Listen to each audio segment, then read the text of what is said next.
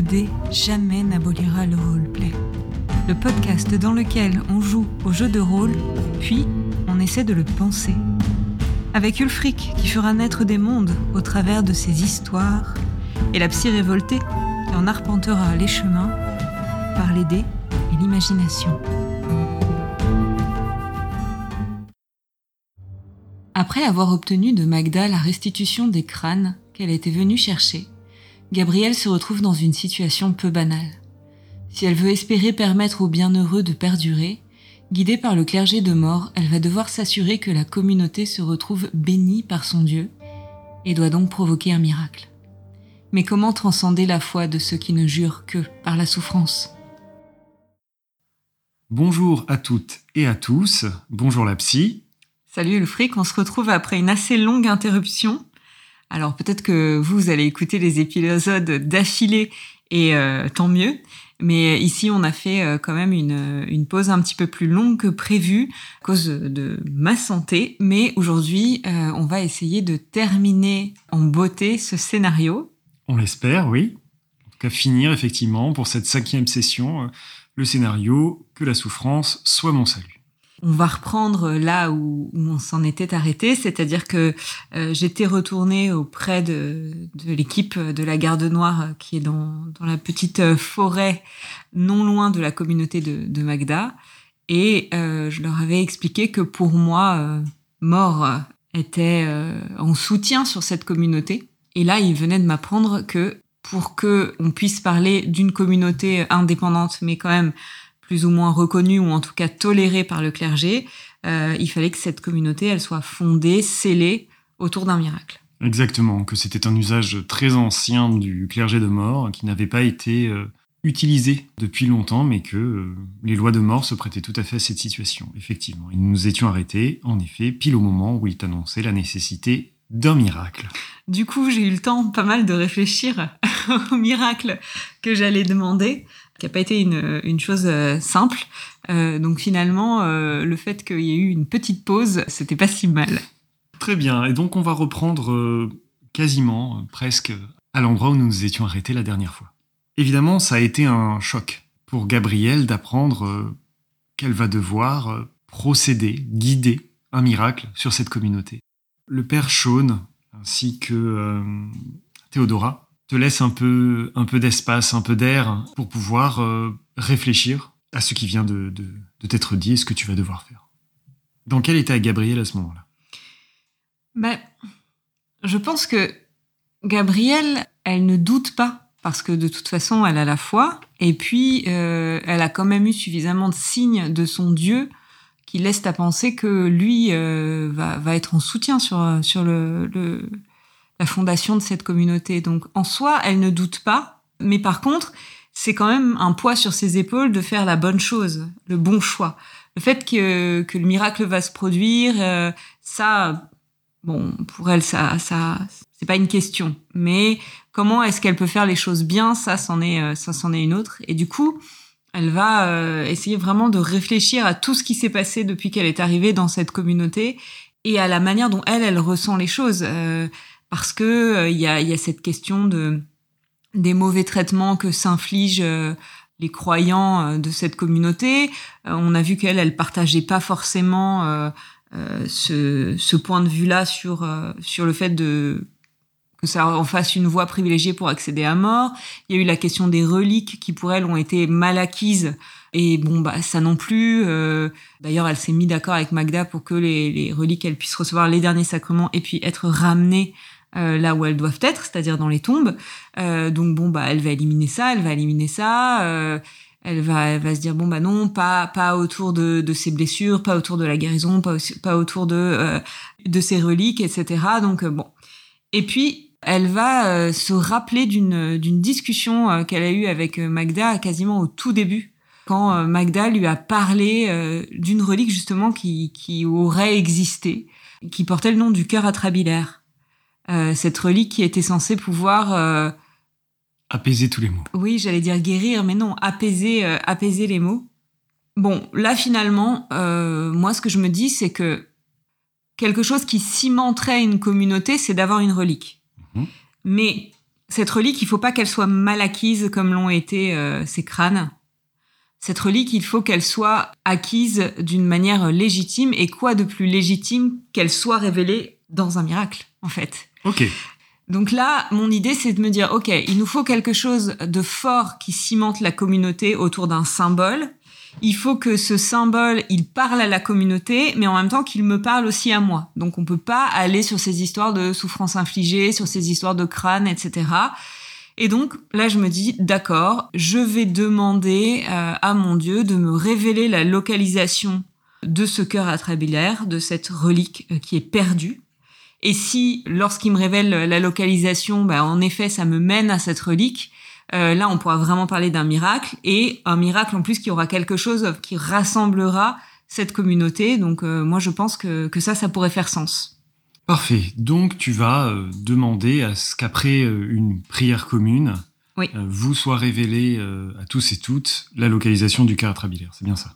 Oui, oui, oui, ou me soit révélé, mais Ou en tout, cas, euh, en tout cas, oui, que, que lors d'une prière commune, euh, il puisse y avoir, euh, il puisse y avoir cette information, soit qui me soit donnée dans une vision, soit qui soit révélée, peu importe, mais en tout cas, en tout cas, euh, qui puisse me permettre euh, bah, d'aller la chercher, de la ramener dans la communauté et euh, voilà qu'on qu'on fasse communauté autour. Et bien sûr, bah, si je participe à ça, c'est entendu que moi je me sentirais au moins en partie responsable de Bien cette sûr. communauté et donc que j'y passerai régulièrement et que je m'assurerai euh, qu'il n'y ait pas de, de déviance ou, ou de besoin. L'un ou l'autre, effectivement. Est-ce que ce sont euh, des, des détails, des choses que tu présentes à Théodora, aux personnes? Oui, bien sûr, D'accord. je leur fais part de mon raisonnement. Les trois, donc, le Perchon, Théodora von Blumer et euh, le membre de, la confrérie du Suaire, Friedrich Lobach, t'écoutent avec attention. Aucun jugement par rapport à ta décision et ta proposition. Le Perchon te dit euh, Vous avez été désigné par mort, vous êtes seul juge du meilleur chemin à prendre. Sachez en tout cas que nous nous tiendrons à proximité du lieu de votre futur miracle, au cas où quelque chose de problématique se passe avec la communauté d'une manière ou d'une autre et qu'il nous soit nécessaire d'intervenir. Oui, sans problème, bien sûr. Bien, que la bénédiction de mort vous, vous porte et que votre chemin soit pavé de noires. Je, je m'incline et puis je, je m'en vais. À mi-chemin entre euh, le, le campement de la garde noire et la confrérie, tu entends des pas derrière toi, des pas qui ne cherchent pas à se dissimuler du tout. Et tu vois que Friedrich Laubach, en fait, euh, a pressé le pas pour te rejoindre. Je m'arrête pour l'attendre. Mère von Freundlir, je voulais rapidement m'entretenir avec vous et vous proposer quelque chose. Oui, je vous écoute. Il ouvre un peu sa chemise en fait, et de d'autour de son cou, il sort un- une sorte de petit pendentif. Et tu vois que c'est une, un crâne de corbeau, Mhm. dans, le- dans les yeux duquel ont été incrustées euh, deux obsidiennes. D'accord. Il te le tend. C'est une relique qui m'appartient et qui appartient à la confrérie. Elle vous permettra d'intensifier le lien avec moi, D'accord. et de vous permettre de porter plus loin votre voix et votre foi. Je suis très touchée. J'ai peut-être une très légère, très très très légère pointe de méfiance parce que euh, bah au départ euh, ça a été le plus dur à convaincre en fait. Mais bon là je vois pas pourquoi il irait euh, contre la volonté Mhm. de notre Dieu commun. Donc en fait je suis plutôt touchée par ce revirement. Je le remercie. Je lui dis que je vais en prendre le plus grand soin et je la je la prends. euh, je la passe à mon cou. Et pendant que tu es en train de la passer, il continue de te parler. Je dois vous dire que vos méthodes sont plutôt en phase avec euh, ma vision de la foi et du rôle qu'a la confrérie du Suaire dans l'ordre de mort. Si jamais il nous arrivait d'avoir besoin de quelqu'un comme vous à la confrérie, accepteriez-vous, ne serait-ce même que pour un temps, de rejoindre nos rangs? Je, je n'ai qu'une euh, je n'ai qu'une connaissance euh, superficielle de, votre ordre et euh, je ne voudrais pas vous donner une parole sans savoir exactement à quoi elle m'engage. J'entends. La confrérie du Suaire a pour but de porter la bataille là où elle a lieu. Nous sommes un ordre qui ne cesse d'accumuler savoir et pouvoir pour s'opposer à tout ce qui défie la loi de mort. Nous ne sommes pas comme les gardes noirs qui protégeons les lieux. Comme je le dis, nous portons la bataille là où elle doit avoir lieu. Comme ça, ça paraît très en phase avec euh, Gabriel. Donc euh, Tu vas me faire un jet de théologie, oui, euh, avec un bonus de 10% parce qu'il s'agit de ton culte, Normalement, tu connais tout ce qui concerne le culte de mort, mais là, comme il s'agit d'un- d'un- d'une confrérie un peu particulière, ça demande d'avoir des, connaissances plus Je vais précises. le faire sous 60 alors. Passe pas. Tu n'as pas de, de- effectivement d'informations très détaillées sur le fonctionnement de la confrérie. Tu supposes qu'ils ont un statut particulier, mais tu ne sais pas exactement quelle est leur, place et leur position, leurs engagements par rapport au clergé de mort. Bah, Je vais quand même poser la question. Porter la bataille là où il y en a besoin, évidemment, ça me parle, puisque lorsque je me suis dirigée vers les prophètes des derniers jours, l'idée était déjà d'amener au moins les sacrements euh, dans les endroits les plus reculés et d'être sur cette forme d'itinérance. Mais quel est votre statut au juste par rapport au clergé euh, quelle manière est-ce que vous leur répondez Euh, Comment est-ce que vous êtes organisé Tu le vois légèrement gêné. Eh bien, les autorités de Lucchini n'ont jamais pris de position très claire quant à notre confrérie. Notre fondateur a toujours trouvé que les forces présentes à Lucchini, les grands prêtres qui dirigent notre ordre, étaient quelque peu mous et étaient beaucoup plus dans l'attente que dans l'action. C'est ainsi qu'il a profité, usé de ses contacts, de ses ressources, pour monter la confrérie et en établir des comptoirs un peu partout. Mais nous agissons et nous obtenons des résultats. Oui, je pense que je pourrais euh, apprécier de faire un, au moins un bout de chemin dans vos rangs. Eh bien alors peut-être nous recroiserons-nous. Je n'ai pas de doute sur le fait que votre entreprise de ce soir aura un franc succès. Soyez bénie, Mère Freundlir. Si mort le veut, elle sera couronnée de succès, en effet. Merci pour la relique, les encouragements. Je vous en prie. Et il te laisse. Je poursuis mon chemin jusqu'à la communauté. Donc tu sais que la, la prochaine euh, la prochaine prière commune en fait, comme il t'avait été dit la veille, aura lieu le ou, le- ou ce matin même plutôt, aura lieu euh, le soir au moment de la bascule entre le jour et la nuit. Mhm. Donc oui, euh, on m'a, en effet, Magda m'a expliqué que les, prières se faisaient, enfin les offices euh, se faisaient au moment du, passage du, jour à la nuit. Donc ça me laisse encore un petit peu de temps pour réfléchir à ce que je veux faire et puis surtout euh, pour euh, aller juste euh, prévenir Magda. En fait, bon, je l'avais déjà prévenu que je voulais mener euh, euh, l'office, mais en tout cas euh, pouvoir euh, la prévenir de, ce que j'attends euh, de l'office de ce soir. Tu trouves Magda en pleine discussion avec Christophe, le maître aiguillon? Je vais attendre euh, que leur discussion se termine calmement. Donc je vais lui proposer de faire quelques pas avec moi et lui dire que euh, j'ai réfléchi, euh, j'ai prié, je me suis renseignée et je pense qu'il y a une possibilité pour rendre votre communauté légitime aux yeux du clergé de mort. D'une manière qui nous permettrait de continuer à suivre notre foi. Oui. Et quel serait ce moyen? Eh Qu'est-ce que cela impliquerait pour nous? Pas grand-chose, en fait. C'est une très ancienne tradition qui a permis que quelques communautés euh, qui avaient leur propre lecture de la foi euh, puissent exister euh, si ces communautés avaient été touchées par un miracle de mort. Un miracle de quelle nature? Eh bien, n'importe quel miracle, juste quelque chose qui soit suffisamment euh, impressionnant pour être euh, reconnu. Ensuite, euh, la communauté a une existence, est connue du clergé. Des membres du clergé peuvent d'ailleurs euh, y séjourner, passer. Il y a des échanges qui se font, euh, mais vous gardez votre indépendance. Je vois. Un miracle, ce serait, ce serait effectivement donner le signe à, à tous les croyants, à tous les membres de la communauté que nous sommes effectivement bénis. Oui. Alors, euh, il faudra néanmoins euh, arrêter de vous procurer des reliques au marché noir. Bien sûr, bien sûr, c'est évident. Il faudra aussi peut-être accepter que des membres du clergé viennent étudier la manière dont vous honorez mort et peut-être accepter des, des échanges. L'idée, c'est que votre communauté soit légitime, mais qu'elle soit aussi peut-être un peu plus ouverte. J'entends, j'ai bien retenu ce que vous avez mis en avant lors de notre dernière discussion, Mère von. Sachez également que, puisque je suis le membre du clergé présente ici, cela veut dire aussi que je m'engage pour vous. Et que d'une certaine manière, j'en serai responsable. Et donc nous devons faire honneur à cette responsabilité dont vous vous chargez, je l'entends. Ainsi donc, dans la prière commune de ce soir, je demanderai à mort de me révéler la localisation du cœur atrabilaire. Alors elle se fige, J'ai pensé que cette relique euh, semblait avoir de la valeur pour vous et qu'elle serait un bon ciment pour la communauté. Elle a une valeur immense pour moi, pour nous. Je ne sais pas quoi dire, c'est une vraie bénédiction que vous nous offrez là. Si Mort me fait la grâce euh, de me révéler sa localisation, j'irai la chercher pour vous. Je ne doute pas qu'il nous bénira de cette information.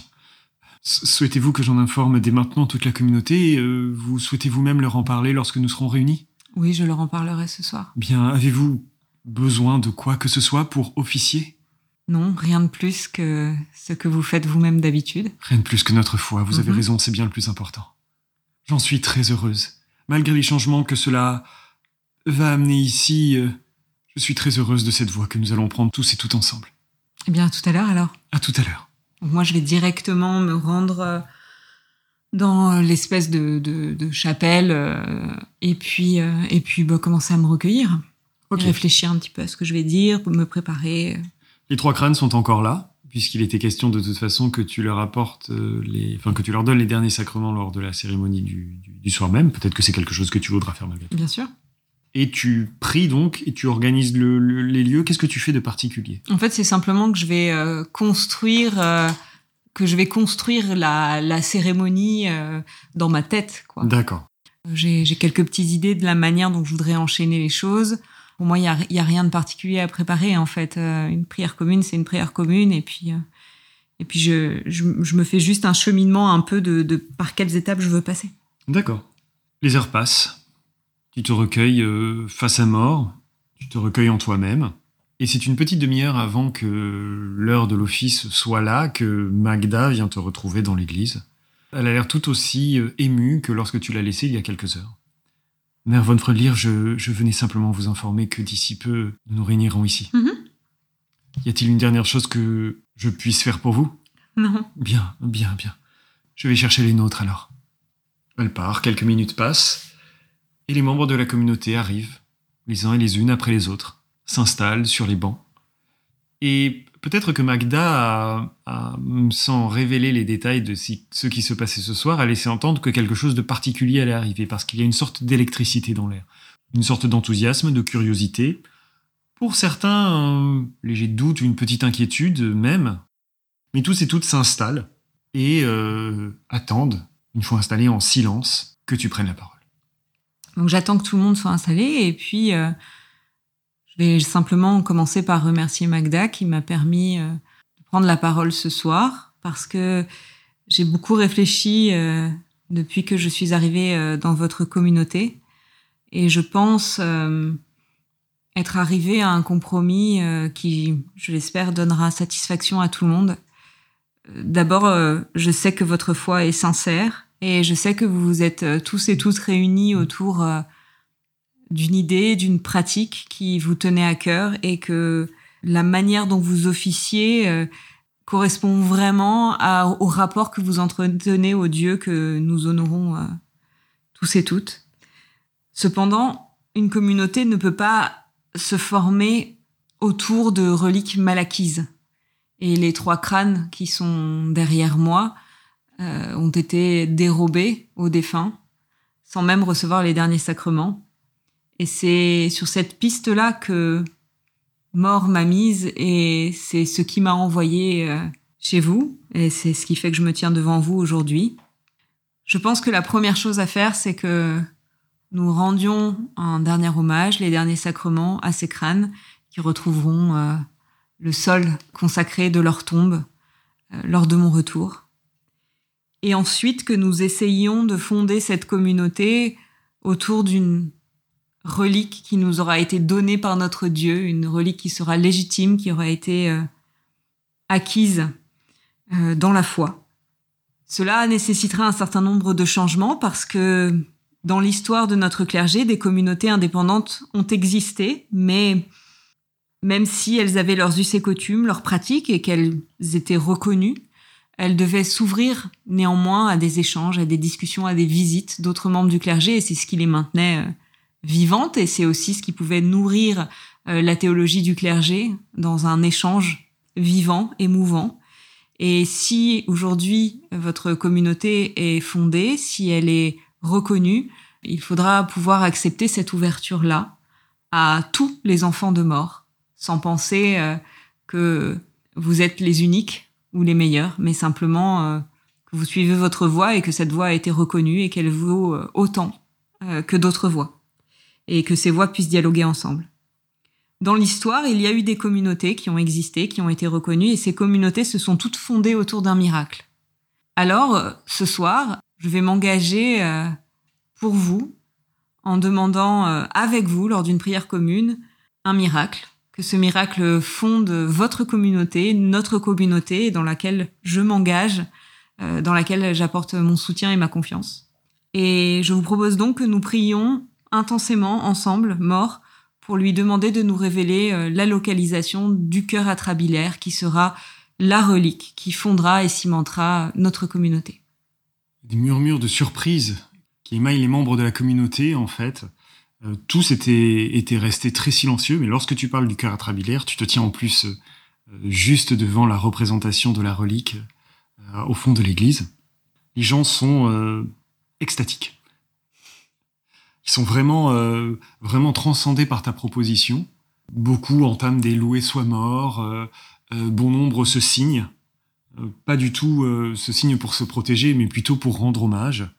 Et Magda elle-même a un franc sourire à voir que la communauté te suit dans cette proposition. Alors d'abord, euh, moi, je vais accomplir mon devoir, c'est-à-dire que je vais me diriger vers les crânes, je vais les détacher euh, du mur, les poser par terre et euh, leur rendre les derniers sacrements, et puis les emballer dans un linge noir, et puis ensuite les mettre de côté, et puis je les ramènerai avec moi. Ça, ça va être la première partie du rituel.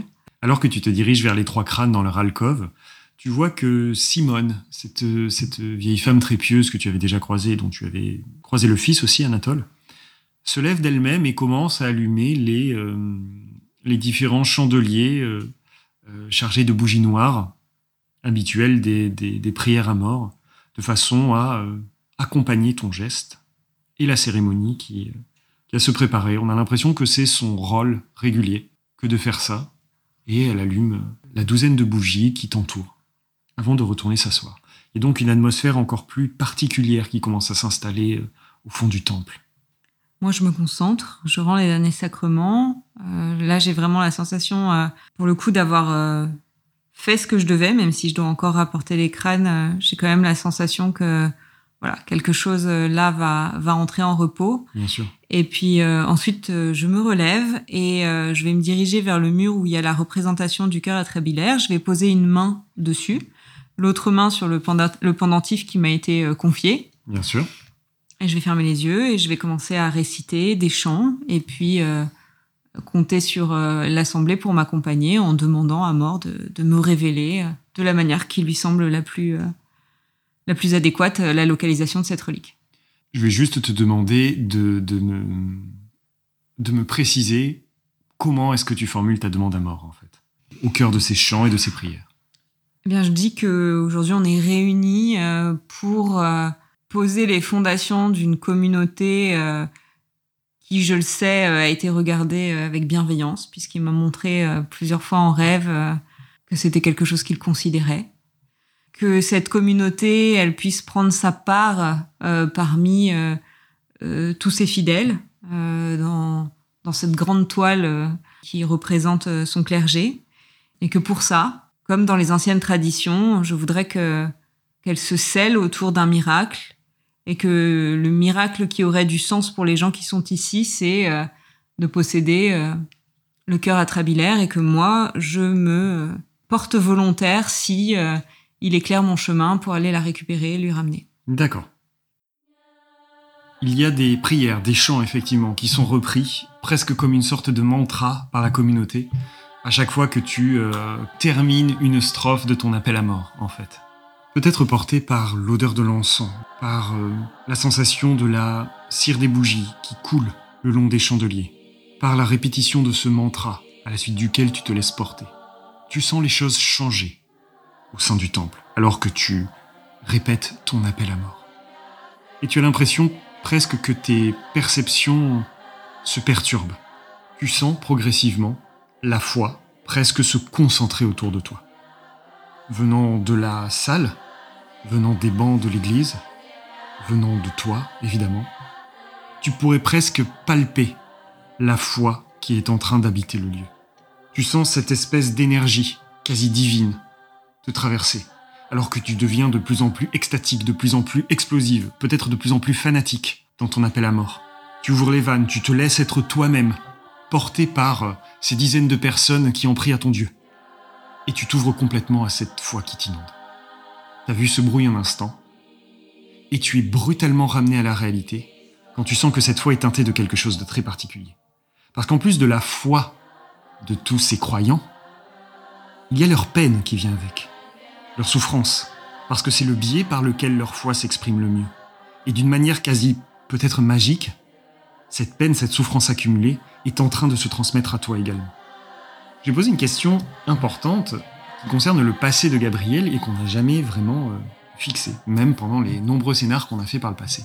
Est-ce que Gabrielle, en tant que fanatique, a déjà été pénitente? Je pense pas. D'accord.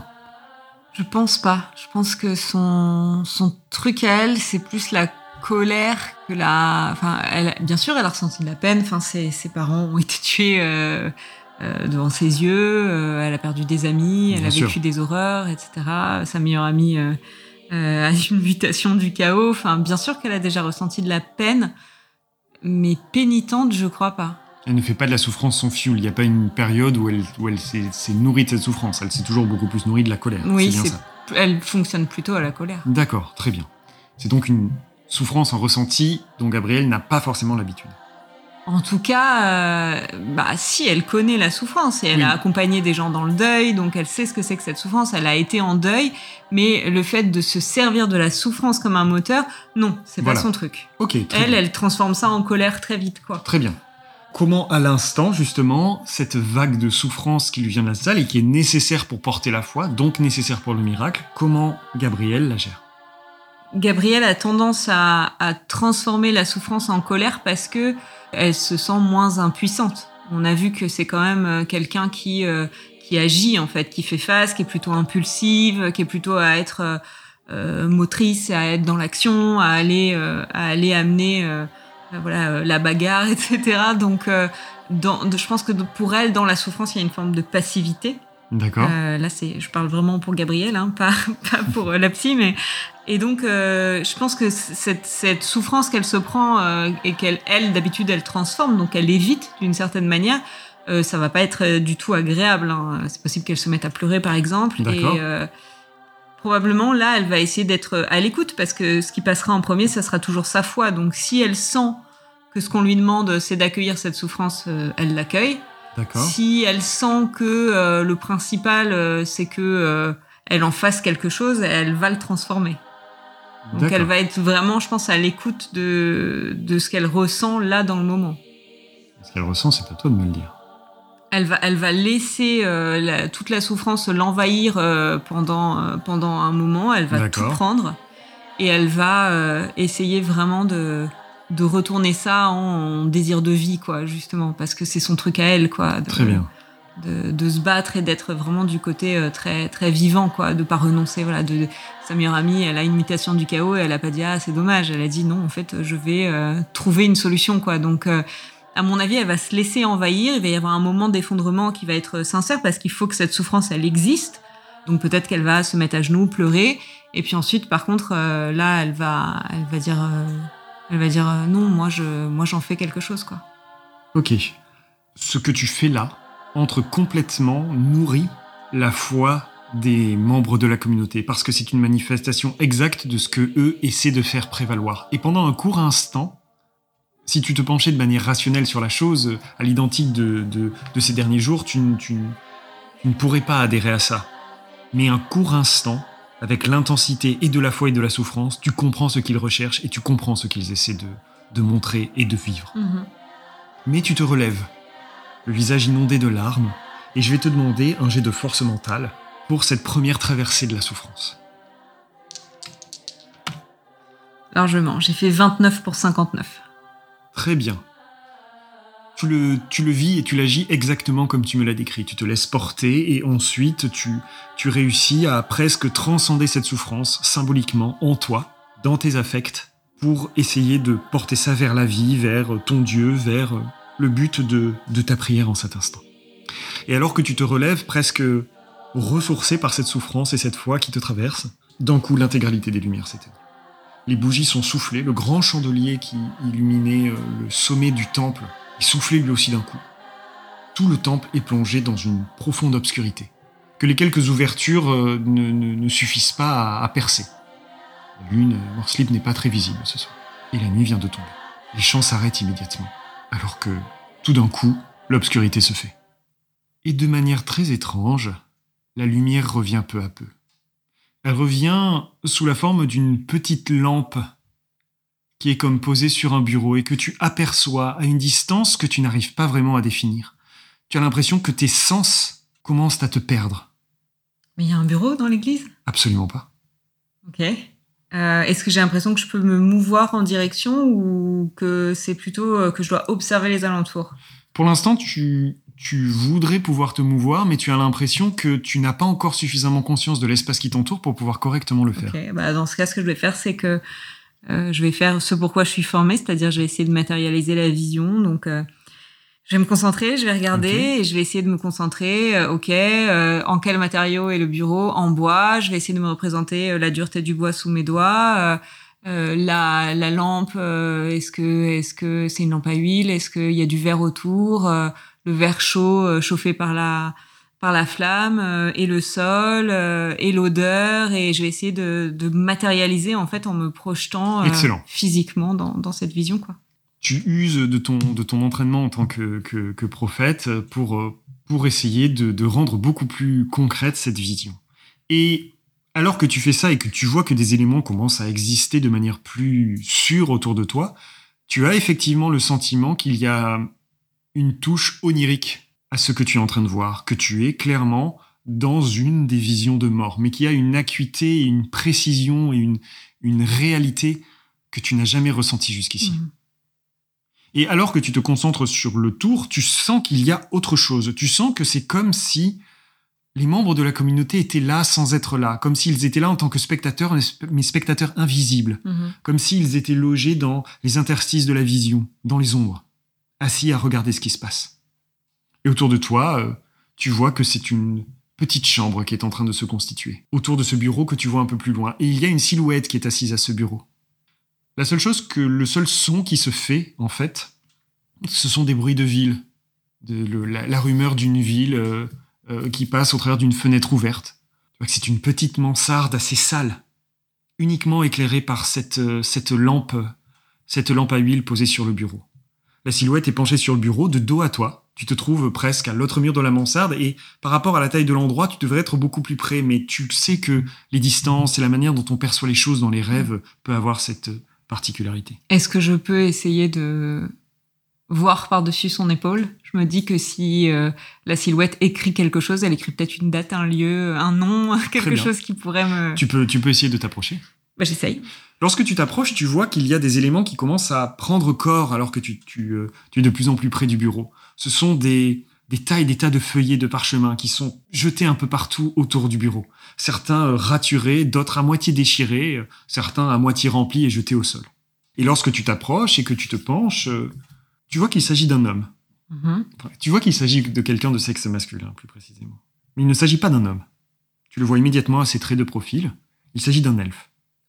Un elfe qui est assis à un bureau et qui est en train de, euh, une main euh, appuyée contre sa tête, l'autre serrée sur une plume, en train d'essayer d'écrire sur un parchemin, extrêmement concentré. Mm-hmm. À sa droite, tu vois qu'il y a un petit coffret posé sur le bureau. Petit coffret extrêmement ouvragé, sombre. Et à l'intérieur de ce coffret, tu vois un petit cœur desséché. Qui ressemble très pour trait à celui qui est dessiné au fond du temple. D'accord. Est-ce que en lisant par-dessus son épaule, j'arrive à avoir une indication de...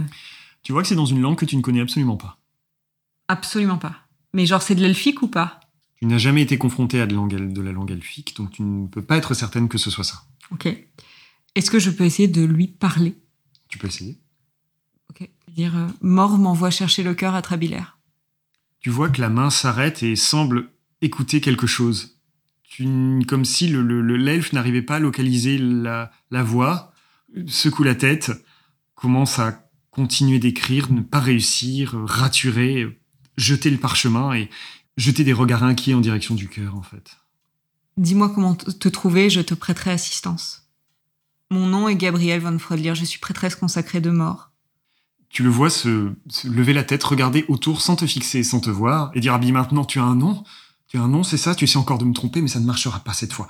Et tu le vois que il, euh, il prend une petite lame, en fait, qui est présente sur la table. Il s'ouvre la main et fait tomber quelques gouttes sur, euh, sur le cœur. Le cœur qui, au moment où le sang le touche, reprend forme, reprend vie, pulse même pendant quelques instants. Et lui se met soudain à être déchiré d'une douleur comme tu en as rarement vu. Et toi, en tant que prêtresse de mort, il y a un court instant quelque chose qui te marque. C'est que sur son visage, pendant une fraction de seconde, tu le vois ressentir une peine équivalente à celle que tu as vue sur le visage des gens qui mmh. passaient de vie à trépas. Et ensuite, ça se calme. Et tu vois dans ses yeux qu'il a comme une espèce d'illumination. Et il commence à... Il reprend son écriture. Et il ne s'arrête pas. Il remplit quelques feuillets. Donc, puisqu'il ne veut pas me répondre, euh, je vais quand même essayer euh, de, de, voir si je ne peux pas euh, trouver des indices quand même pour savoir où je suis. Donc, je vais quand même le prendre le temps de regarder tout ce que je peux observer dans la chambre. Est-ce qu'il y aurait des, pamphlets, des choses qui auraient été distribuées, peut-être une, une note de l'auberge, euh, un reçu pour quelque chose acheté où il y aurait une adresse, etc. Me pencher par la fenêtre, regarder si je vois une enseigne, si j'entends un crieur, quelque chose qui pourrait quand même m'aider sur la localisation. D'accord. À l'intérieur de la, de la mansarde, tu ne trouves rien de particulier. En te penchant à l'extérieur, tu peux distinguer un homme dans la rue. La nuit est en train de tomber, en fait, presque à l'identique du temps réel, en fait. Tu vois un homme qui est en train d'allumer une sorte de lampadaire qui se trouve, c'est un lampiste, hein, qui est en train d'allumer un lampadaire qui se trouve dans la rue, au bout de la ruelle. Et tu aperçois un blason qui se trouve sur son torse. C'est un blason qui représente euh, deux hippocampes entourant l'image d'une sirène qui tient dans sa main droite une épée, dans sa main gauche une bourse. Ok. Est-ce que connaissance générale empire me permettrait Je pense que ça pourrait éventuellement t'aider parce que ce n'est pas quelque chose que tu peux connaître et ce n'est pas une ville dont tu as déjà eu connaissance jusqu'ici. Ah bah écoute, j'ai fait 60 pour 60. Ça passe, c'est le plus important. Il s'agit du blason de la ville de Marienbourg. Marienbourg, ok. J'y suis pas déjà passé Tu n'y es jamais passé mais j'en ai entendu parler. Peut-être. C'est une ville. Dans la campagne impériale. C'est très possible. Euh, c'est une ville qui appartenait jadis à l'Empire, mais qui est devenue, par euh, un ensemble de tractations politiques il y a quelque temps de cela, une ville libre. Une, cité franche. Une cité franche, exactement. Et c'est une cité, euh, si ce n'est la cité marchande la plus importante de l'Empire, dirons-nous, même si elle n'en fait pas partie, parce qu'elle se trouve à l'embouchure du Reich. À l'endroit où, où le delta du Reich s'ouvre sur l'océan. D'accord. Ok, on va faire un trip down memory lane en remontant le Reich dans l'autre sens. Euh, puisque c'est euh, tout l'enjeu de, la grande campagne impériale par laquelle euh, on a débuté avec Gabriel. Bon, j'ai une ville. Je vais bien bien regarder cette personne quand mhm. même pour me familiariser avec son visage. Et puis, je vais quand même lui dire avant de partir de, de, rechercher mon nom, quoi. Enfin, qu'il verra que je suis pas un démon qui veut lui voler quelque chose, mais que, mais que je suis là envoyé par un dieu. Tu ne sais pas si ta, ta, ta demande aura été entendue par cet elfe.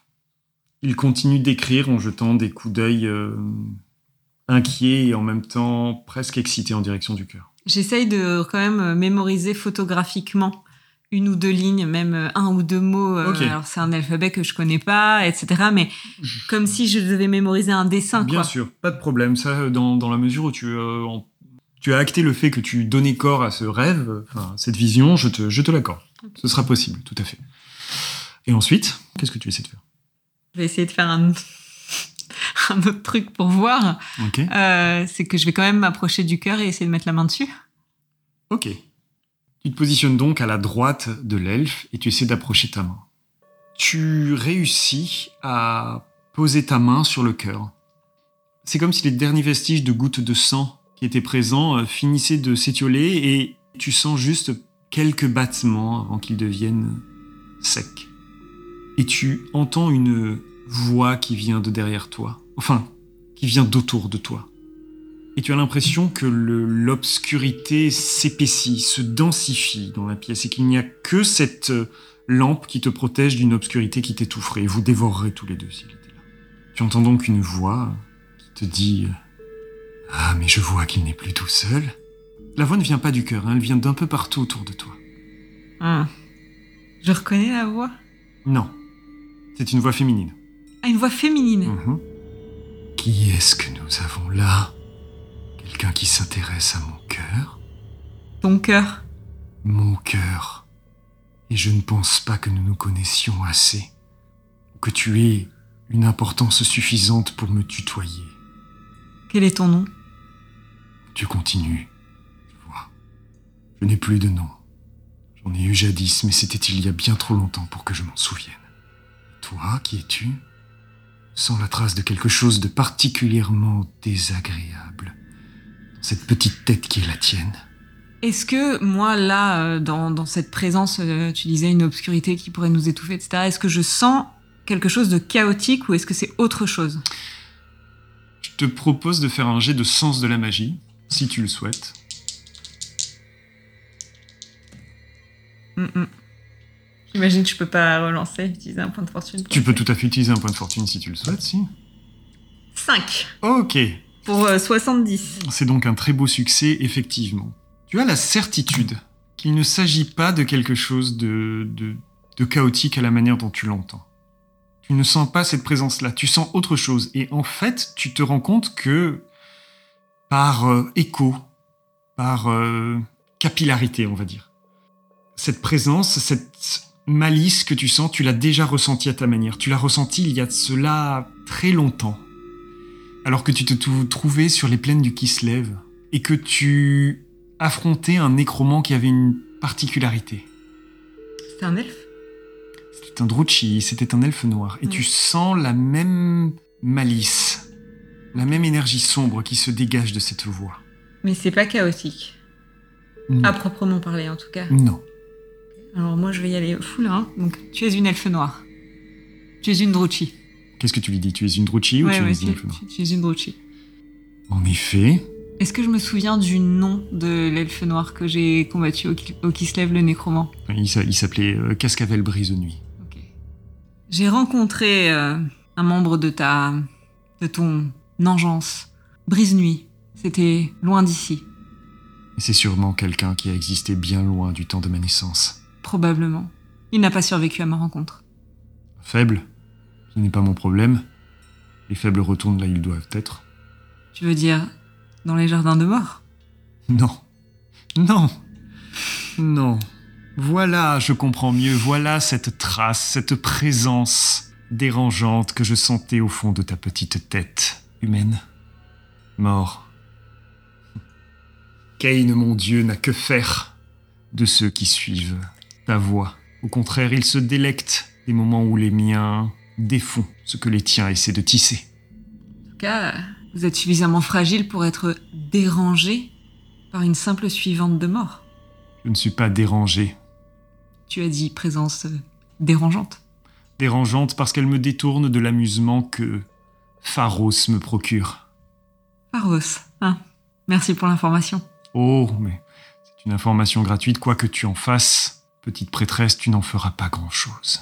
J'imagine, puisque tu as essayé de le toucher, que tu es à la recherche de mon cœur. Tu n'es pas là par hasard, tu es là comme une présence, une trace, une tache sur ce jeu qui est le mien.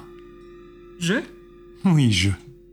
Vois-tu, Pharos, pour des raisons qui m'échappent et qui n'ont probablement pas d'importance, use et reuse de mon cœur. Je pense peut-être qu'à sa manière, il est persuadé de pouvoir le purifier ou d'en tirer quelque chose. Et son sang elfe, son sang blanc, pourrait peut-être à long terme avoir un effet, mais il en faudrait quand même beaucoup plus pour en détacher de la noirceur qui est la mienne. Là, Gabriel est en train de se dire Ok, si on égorge un elfe au-dessus du cœur, est-ce que ça marche? Je ne pense pas qu'elle veut dire beaucoup plus en termes de quantité. Tu veux le récupérer, c'est ça? Non. Il m'a été pris il y a cela bien longtemps. Par qui? Il y a un vrai très long silence, mais pas un silence de gêne. Tu sens un- une charge et un poids Un mélange de rage et de pure ténèbres qui pulse dans ce silence. Quelqu'un que les tiens connaissent bien. Il t'a été pris ou tu l'as donné? Il m'a été arraché, comme bon nombre de mes secrets. Partie de mes secrets que j'avais donnés volontairement à quelqu'un qui souhaitait percer le plus ultime des secrets. Celui que les tiens protègent absolument. Ce secret, c'est le secret de la non-vie. Le secret qui permet d'aller au-delà de la mort. Je suis celle qui lui a tout appris. Je suis celle qui a donné les clés à Nagash. Est-ce que tu peux rappeler qui est Nagash? Un vilain, vilain nécromancien. Le premier des nécromants, oui. Alors j'y pense, mais ça serait peut-être euh, le, moment pour faire un point euh, de, de lore, un point explicatif pour les personnes qui sont pas familières de l'univers de Warhammer, notamment euh, sur qui est Kane et qui est Na- Nagash. Oui, c'est très juste. Alors, pour faire simple, Kane, c'est un dieu elfique. C'est le dieu de la guerre, mais c'est aussi le dieu tutélaire des elfes noirs. Nagash, quant à lui, c'est celui qui est considéré comme le premier nécromant, la première liche, le premier des plus puissants des morts vivants. Il est extrêmement vieux, il a été défait deux fois, dont une notamment par Sigmar. Et il y a un lien entre Kane et mort. Alors oui, d'une certaine manière. En fait, le culte de Cain existe auprès des humains, où il est représenté en tant que dieu du meurtre, mais pas en tant que dieu elfique. Et pourtant, on dit qu'il existe des connexions entre les deux versions de Cain, l'humaine et l'elfique.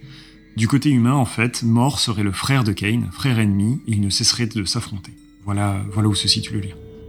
Ah oui, j'ai pu poser les yeux sur, euh, sur une partie de son œuvre. Je vois que tu essaies de te donner contenance et de banaliser la puissance absolue, destructrice, que représente Nagash. Je sais qu'il vous fait tous et toutes trembler, c'est bien normal. Il tient son savoir de moi. Et je n'ai aucune honte à reconnaître ma peur, mais ce n'est pas de la banalisation que tu entends dans ma voix, c'est simplement la foi que mort triomphera Bien sûr, mort triomphera. et la mort triomphera, y compris de toi. En attendant, puisque nous avons pris le temps de discuter, je pense que je vais peut-être jouer à un nouveau jeu avec toi. Je lis quelque chose en toi qui ne t'appartient pas, mais sur lequel mon Dieu a un droit.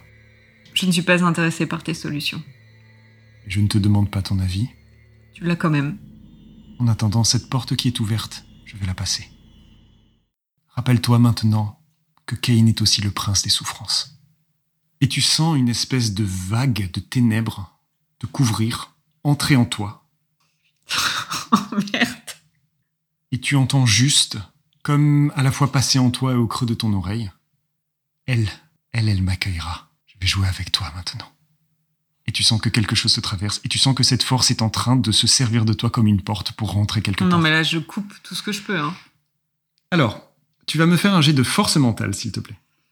S'il faut, je me jette par la fenêtre dans la vision, je m'en fiche. Hein, mais... D'accord. Point de fortune, c'est ça? Oui. Il t'en reste combien? Oh, il m'en reste, euh, il reste 3. Ah, bien. Oui, oui, c'est bon, ça va. 37 pour combien? Oui. 37 pour euh, 59. Ok, cette vague, la puissance de cette entité, la puissance de, l'esprit de cette Druchi est, absolument... C'est impossible d'y résister. Elle est beaucoup trop ancienne, beaucoup trop puissante. Par contre, le fait que tu es prise sur cet univers, sur cette vision qui reste la tienne, et le fait que tu réussis aussi ton jet, tu sens que tu as la possibilité, au moment où elle te traverse, d'insuffler une image, une pensée, quelque chose qui l'accompagnera dans le mouvement et la sortie qui est la sienne. Je peux pas juste l'empêcher de. Non, là, là, la vague est trop puissante. Imagine-toi l'âge de, de, de- de l'esprit de cette Druchi. Parce qu'elle a enseigné à Nagash. Bah, je lui, euh, je lui accole euh, l'image de euh, justement triompher de la souffrance pour aller vers la foi, quoi. Ok, Que, parce que elle, elle est en train de dire qu'en gros la souffrance c'est une porte vers Cain, tout à fait.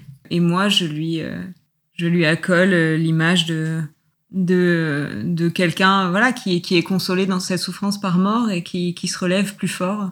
Et que donc à chaque fois qu'elle va vouloir euh, insuffler la souffrance, elle insufflera aussi la possibilité de l'espoir, quoi. Parfait. Tu fixes cette idée et tu laisses cette idée se faire emporter par, euh, par l'énergie qui est en train de te, de, de te traverser. Et tu es violemment ramené à la réalité, alors que tu entends des hurlements dans le temple, que tu rouvres les yeux. foutu une merde pas possible. Que tu rouvres les yeux et tu vois que tout le monde est debout, faisant un grand cercle, s'éloignant de Magda, qui s'est levée, qui est au centre, et qui vient d'égorger un membre de Ouais, la mais je la tue. Là, c'est pas que ça, je cherche pas. hein. Ok. Déjà, je fais euh, signe aux gens de se barrer, d'évacuer. Et, euh, et je, la, je, la, je la charge, je la plaque au sol, quoi. Donc tu essaies quoi de la plaquer au sol et de l'empêcher de, de- Ah oui, d'agir oui, euh, ou de l'assommer, ou... Ok. enfin, Donc les gens, clairement, euh, après ce qui vient de se passer, tu vois que c'est Anatole hein, qui vient de se faire égorger par, Oh, euh, mon Dieu. qui vient de se faire égorger par, euh, par Magda. Et tu vois dans le sourire de Magda que ce n'est clairement plus Magda. Les gens commencent à fuir, horrifiés par ce qui vient de se passer. Ton cri et le fait que tu les pousses à fuir met le feu aux fesses. Et tout le monde est en train de se précipiter en dehors du temple alors que tu charges et que tu rentres euh, directement dans Magda. Ou en tout cas dans ce qu'il a, ce qui la possède. Tu vas me faire un simple jet de, de force. Parce que tu n'as aucun problème à lui rentrer dedans. Elle, elle- elle est statique. Oui, j'ai fait 11. Ok, très bien. Pour combien? 52. Ok, c'est avec un violent impact que tu lui rentres dedans. Tu la sépares du corps d'Anatole qui tombe au sol, en train de se vider de son sang. Tu la renverses et la, la rentres contre un des bancs de bois euh, du temple. Bon, bah là, je commence à lui parler. Ok. Donc, J'essaye de la raisonner, j'essaye de lui dire de s'accrocher à l'espoir, j'essaye de lui dire de s'accrocher à, à son rêve, euh, à cette communauté, à, au fait qu'elle a été, euh, elle a été touchée par mort et qu'il faut pas qu'elle l'abandonne maintenant. euh. J'essaye vraiment de donner tout ce que je peux. euh. Ok. Tu vas me faire un jet de force mentale. Je- tu vas le faire à plus 10% par rapport aux choses que tu as réussi à influer au moment du passage de la Drucci. 28 Ok. pour combien 59. Ok. Tu ne sais pas si ce sont tes mots qui portent, mais tu sens un court instant que le sourire de la Drucci se fige. Il y a quelque chose auquel elle n'est pas habituée dans ce qu'elle est en train de faire. Elle n'est peut-être d'ailleurs même pas habituée à procéder à ça, mais elle le peut, à cette possession de corps. Et tu vois son sourire se, déliter, alors qu'un court instant, tu vois les yeux de Magda ressurgir euh, derrière les pupilles euh, noircies qui marquaient la possession de la Drucci et tu la vois paniquée et en souffrance te regarder un court instant. Je lui prends la main, euh, je lui mets la main sur la relique que j'ai autour du cou et, je lui dis de prier avec moi. J'essaye vraiment de la tenir là le plus là le plus longtemps possible en espérant qu'elle arrive à le repousser et que j'ai pas à la tuer quoi. Mais... Ok. Vous commencez à prier toutes les deux et tu vois son corps se tordre de spasmes. Et tu la vois pleurer, pleurer des larmes de sang alors qu'elle essaie de lutter contre ce qui est en elle. Et alors que tu as l'impression que vous allez aboutir à quelque chose, peut-être réussir à repousser cette force, exorciser Magda de la présence de la Drucci, et que le silence s'était fait dans le temple, si ce n'est vos voix qui portaient, tu entends des pas venant de la porte, Bah et tiens. tu entends une voix qui dit « Mère ?» Ah non Et tu vois que Théodora, sûrement euh, alertée et envoyée par Sean alors que les gens ont fui le temple, rentre, épée à la main, et te voit sur Magda en train de prier. Et tu sens que quelque chose snap à l'intérieur de Magda. Et tu vois tout de suite les pupilles redevenir immédiatement noires. Et la Drucci sourire. Elle regarde Théodora et elle dit Ma fille. Voilà, je dis, je dis, euh, je dis à Théodora, ce n'est pas elle, ce, ce n'est pas ta mère. Elle est possédée. Pose ton épée et viens m'aider à prier. Possédée par quoi? Elle a son son épée à deux mains. Possédée par quoi? Faut-il en finir? Pas encore, viens m'aider à prier. N'accordons pas une victoire à cette entité. Ne lui accordons pas une âme de plus. Rejoins-moi, Théodora. Rejoins-moi. J'ai laissé tout mon cœur s'ouvrir à la souffrance et à autre chose. Tu sais, Théodora, j'ai vu où était Je ton lui mets la main sur la bouche avant qu'elle termine pour que. Trop tard. arrête. Elle a au moins entendu ça. Et elle s'arrête au moment où tu la main, mais elle a entendu J'ai vu où était ton frère. Et la résolution de Théodora euh, commence à flancher. Qu'est-ce que tu fais? Je me mets entre les deux, hein. Vraiment. euh, Donc tu lâches euh, Magda? Non, non, je, je suis toujours sur Magda, mais je me mets, je mets mon corps devant, quoi, pour que si elle l'attaque, je sois entre les deux, quoi. Et je continue à lui dire que, là, là maintenant, si elle tue Magda alors qu'on n'a pas épuisé euh, toutes nos solutions, en fait, elle donne raison euh, à cette entité que nous, d'abord, il faut qu'on fasse appel à notre foi, quoi. Et que là, on a une, on a une suivante de Cain, donc on a une ennemie jurée de, de mort, et que, et que avant de, semer euh, le chaos, il faut peut-être essayer euh, avec les armes de notre foi. Et tu vois qu'elle ne flanche pas sur le point de vouloir la tuer.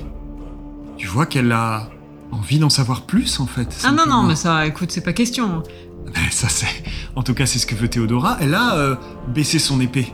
Elle te regarde et elle dit Ma mère a vu Théo Mais non, ce n'est pas ta mère. Et tu vois les yeux de Magda redevenir normaux. Regardez, elle n'est plus possédée. Mère Von Frelier, écartez-vous, il faut que je lui parle. Je, vais essayer de, de crier pour appeler le membre de la confrérie parce que là je commence à être légèrement débordée. Ok, qu'est-ce que tu fais donc Là, je crie, euh, je crie le nom de. Il s'appelle Van, Van Lor Friedrich Laubar. Laobar. Oui, bah, je, je crie euh, Laobar. Ok. Tu cries Laubar. Écoutez, regardez, elle semble être redevenue elle-même. Il faut m'accorder ce temps au moins avec elle. Et tu vois que Magda pleure des larmes de sang. L'empêche de parler à sa fille après tout. Tu auras tout le temps avec elle une fois que nous aurons vaincu cette entité. Ok, tu me fais un jet de charisme à moins 20. Bah, je m'attendais pas à ça, hein. Moi, je pensais que j'allais faire un joli miracle et en fait, je me retrouve encore à foutre la merde partout. C'est super. T'as hein. fait un miracle, mais malgré Bah, J'ai tu pas ouvres la vraiment porte fait à quelque chose. J'ai pas vraiment fait un miracle là. tu sais où est le cœur. Ouais, bah, super, j'ai foutu le chaos partout. euh, alors, alors j'ai 85 en charisme. Tant mieux. Donc tu le fais moment sous de pas 65. se foirer. 68. Ça passe pas de 3. Point de fortune J'ai le droit parce que j'en ai déjà utilisé deux. Ah, tu peux en utiliser, scène oui, tu peux en utiliser tant que tu veux. C'est pas limité à un nombre de scènes. Simplement, quand tu en as plus, tu en as plus. Ok. Un. Wow Ça valait le coup de relancer. Un point de fortune bien utilisé.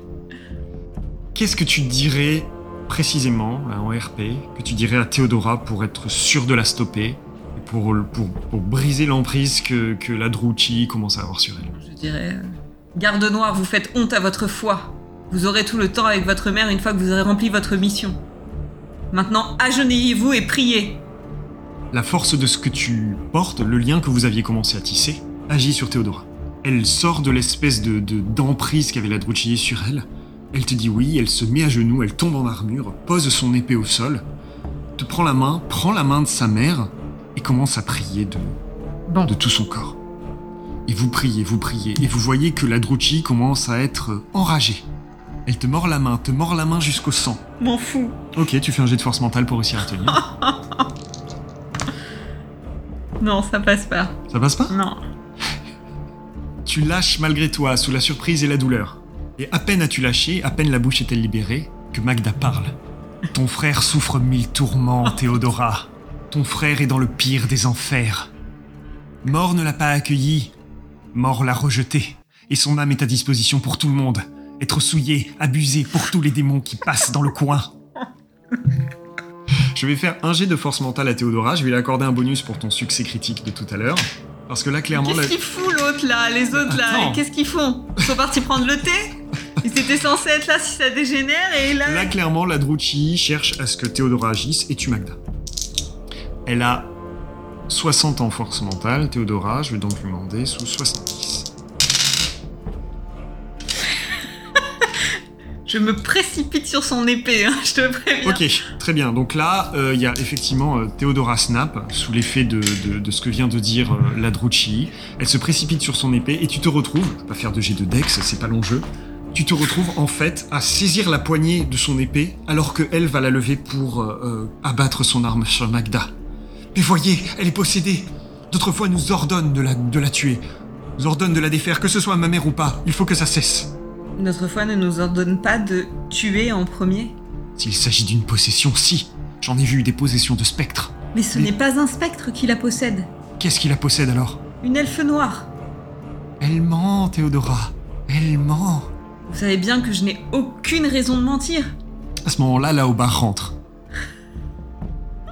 Et tu le vois qui regarde, et il voit juste Magda avec les yeux noirs. Il se précipite en te disant Qu'est-ce qui se passe ici? Qu'est-ce que je peux faire? Priez avec moi pour que cette Drucci quitte le corps de Magda, Drucci? Une suivante de Kane. Elle est en train de tout faire pour qu'on tue Magda, pour qu'on ruine cette communauté qui allait voir le jour. Il ne faut pas lui donner raison. Priez avec moi, si ça ne marche pas, on la tuera, je suis entièrement d'accord, mais pour le moment, elle est simplement en train d'essayer de nous faire tuer la personne qui représente cette communauté. Là au bar se met à genoux, tient les mains, la sa présence calme Théodora. Vous vous mettez tous les trois, et il te laisse mener la prière. Qu'est-ce que tu dis pour essayer de repousser euh, la Drucci? Je dis que cette communauté, elle est certes fondée sur le chemin de la souffrance, mais un chemin qui donne, accord, qui donne accès à l'amour et au jardin de mort, qui donne accès à la foi et au renouveau, et pas à la malice, et pas à la noirceur. Ok. Et qu'on fait autre chose de notre souffrance. Votre prière commune et la foi sincère et pure qui irradie de vous trois commence à avoir un effet physique sur la Drucci. Peut-être que l'emprise qu'a Kane, la présence de Kane est particulièrement sensible à votre foi. Vous voyez soudainement le corps de Magda se tordre de douleur. Ses yeux redevenir progressivement normaux, repoussant l'obscurité qui est en elle. Et elle finit par hurler, hurler d'une voix qui n'est clairement pas la sienne. Il y a comme un souffle qui renverse quelques bancs et vous projette tous les trois en arrière. Et dans ta tête, tu entends juste l'écho d'une voix en souffrance, mais qui te dit ⁇ Je m'en souviendrai ⁇ et le silence revient dans le temple. Moi, je me suis encore fait une amie. Je laisse un peu d'espace à Théodora et sa mère.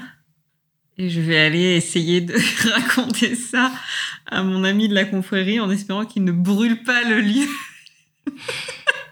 tu vois immédiatement que Magda était consciente tout du long de ce qui s'est passé. Elle est complètement en état de choc. Et Théodora essaie de la consoler tant qu'elle peut. Tu leur laisses effectivement de l'espace. Et euh, Friedrich Laubach euh, te, te, voit, s'éloigne, euh, pas quelqu'un qui fait beaucoup de sentiments. Et vous ressortez, vous avez toute la communauté qui est là, qui attend, et qui a entendu des hurlements, des cris, qui a entendu ce cri déchirant qui est sorti de Magda alors que l'esprit de la Drouchy l'a quitté, et qui attendent de voir, de savoir ce qui s'est passé. Alors pour le moment, je vais d'abord m'entretenir avec lui. Ok. Donc je lui dis que je sais où se trouve la relique, mais que visiblement on n'est pas les seuls à la chercher et que cette relique vient de devenir l'objet d'un combat entre Mort et Kane. C'est quelque chose que personne ici n'avait imaginé possible. Est-ce que l'âme de cette femme est en jeu, selon vous? Difficile à dire. J'ai pas l'impression qu'elle reviendrait tout de suite. Là, j'ai plus l'impression qu'elle va en avoir après moi. J'ai plus l'impression là, pour le coup, que c'est moi qui ai attiré son attention parce qu'elle sait que je suis après le, après euh, son cœur. Son cœur, c'est un cœur de Drucci que vous... Apparemment, c'est celle qui a formé Nagash. Là, ça fait un peu too much. Il y a un, énorme moment de flottement. Il ne croit absolument pas, enfin, il n'arrive pas à réaliser ce que tu dis. Et tu vois que lui, de par euh, son statut, de par la confrérie à laquelle il appartient, et tu l'as vu, il est très érudit. Vous êtes en train de me dire qu'il s'agit du cœur de, de, de la prêtresse selon les récits que nous avons sur le premier des nécromans, il ne veut absolument pas dire son nom, celle qui lui aurait tout enseigné, dit-on. Oui. Et elle semblait dire que son cœur lui avait été arraché par son élève. Je n'ai que des souvenirs fragmentaires de, de, de ces récits. Je... On dit que le premier nécromant a trahi celle qui lui avait tout enseigné, qu'il mm. l'a, qu'il s'est servi d'elle comme sujet de test et qu'il l'a rendue éternellement vivante mais prisonnière de son propre corps. C'est ce qu'elle semble dire, oui. Quelque part donc, elle en a après vous, qu'elle soit. En tout cas, elle en a après, après mort. Tout suivant de Kane. Mais si mort nous a donné la localisation de ce cœur, nous a donné accès à tout ça, c'est pour une raison. Je ne sais si vous parvenez à le récupérer, et je ne sais si il sera bon de le garder ici ou de le garder tout court. Les autorités de Lucini ne seront pas effrayante de l'idée de laisser un tel objet en la possession d'une simple petite communauté. Sauf que, visiblement, on peut le purifier. Et il perdrait ce... Il s'agit là de sujets bien trop sombres et bien trop particuliers pour en parler ici. Peut-être parlerons-nous de ça plus tard, où il faudra que je consulte des autorités de la confrérie bien supérieure. En ce qui me concerne, de toute façon, c'est ma mission. Je me mettrai en route. Vous êtes bienvenu pour m'accompagner, évidemment. Si vous voulez faire le PNJ euh, dans la saison 2, euh, vous êtes bienvenue. Je vous aime bien. Besoin d'un bras armé supplémentaire. à ce moment-là, le père Sean arrive. Il a essayé de calmer. Euh, Lui, il était parti au McDo, tu sais pas. Il arrive après la bataille. Tu as appelé là au bar, hein, et, lui vient. voilà, il a envoyé sa, sa, plus puissante garde noire et là au bar, et vous en êtes ressorti en théorie vivant. Il vient maintenant voir ce qui se passe. Il est là pour superviser. Tu vois qu'il essaie en même temps de calmer les gens et de, surtout que des gens voient débarquer en fait, ont vu débarquer une garde noire qui a traversé leur rang en fonçant vers le temple, qu'ils ne savaient pas présente, un prêtre de mort et un individu qu'ils ne connaissent pas mais qui semble avoir une certaine autorité. Et donc euh, tout le monde est un petit peu ébahi de ce qui se passe et s'en remet aux autorités présentes. Et beaucoup euh, tournent leur regard vers toi. Bah, je m'adresse à eux et je leur dis que euh, notre prière commune m'a donné une vision. Je leur demande s'ils ont eu la même vision, s'ils ont vu, puisque moi j'avais l'impression qu'ils étaient spectateurs, mais... Tout le monde acquiesce en silence. Ils ont vu et ils ont senti la présence de la Drucci. Bien. Mort m'a donné une mission, récupérer cette relique pour la communauté et visiblement pour euh, la sécurité de, du monde. Nous ne sommes pas les seuls à la convoiter. Un froid. Magda est tirée d'affaire et à partir du moment où je ne suis plus parmi vous, vous ne serez pas en danger. À ce moment-là, Magda, euh, soutenue par Théodora, sort. Et les deux viennent se poser à ton côté. tu vois dans le regard de Magda une souffrance bien différente de celle qu'elle s'infligeait régulièrement. Quelque chose qui la marquera à vie. Bah, je la laisse prendre la parole. Je pense que ça va être important aussi qu'ils entendent. Euh, elle commence par euh, leur présenter Théodora. Leur dire qu'il s'agit de sa fille et d'une noble garde noire. Et elle leur explique ensuite que Mort l'a exposée à une souffrance plus profonde qu'elle ne pouvait l'imaginer. Qu'elle a été plongée dans un vrai puits de ténèbres, mais que c'est sa foi, et surtout la foi de vous, les suivants de Mort, les officiants de Mort, cette foi commune lui a permis d'être sauvée. Elle demande à tout le monde de se mettre à genoux, de vous remercier, de prier Mort. Chose qu'ils font. Le père est un petit peu gêné, Théodora n'est pas bien non plus comment tu te sens à ce moment-là? Euh, Moi, je suis déjà partie dans ma mission là. C'est, euh, bah, pour moi, il y a urgence. Je comprends bien. Donc euh, moi, je, je, bah, je, prie avec eux, hein, à, ma, à ma manière, le temps nécessaire. Et puis une fois que une fois que c'est fait, je me dirige vers le Père Chaune et je m'assure qu'il a eu le récit de ce qui s'était passé. Il est livide. je vais encore avoir une bonne réputation, moi. c'est super. Hein et il se tourne vers toi, et vient de tout m'expliquer. Vous comprenez bien que c'est un événement que je ne peux taire et que je vais devoir rapporter aux autorités de Lucini. Mais bien évidemment, il le faut.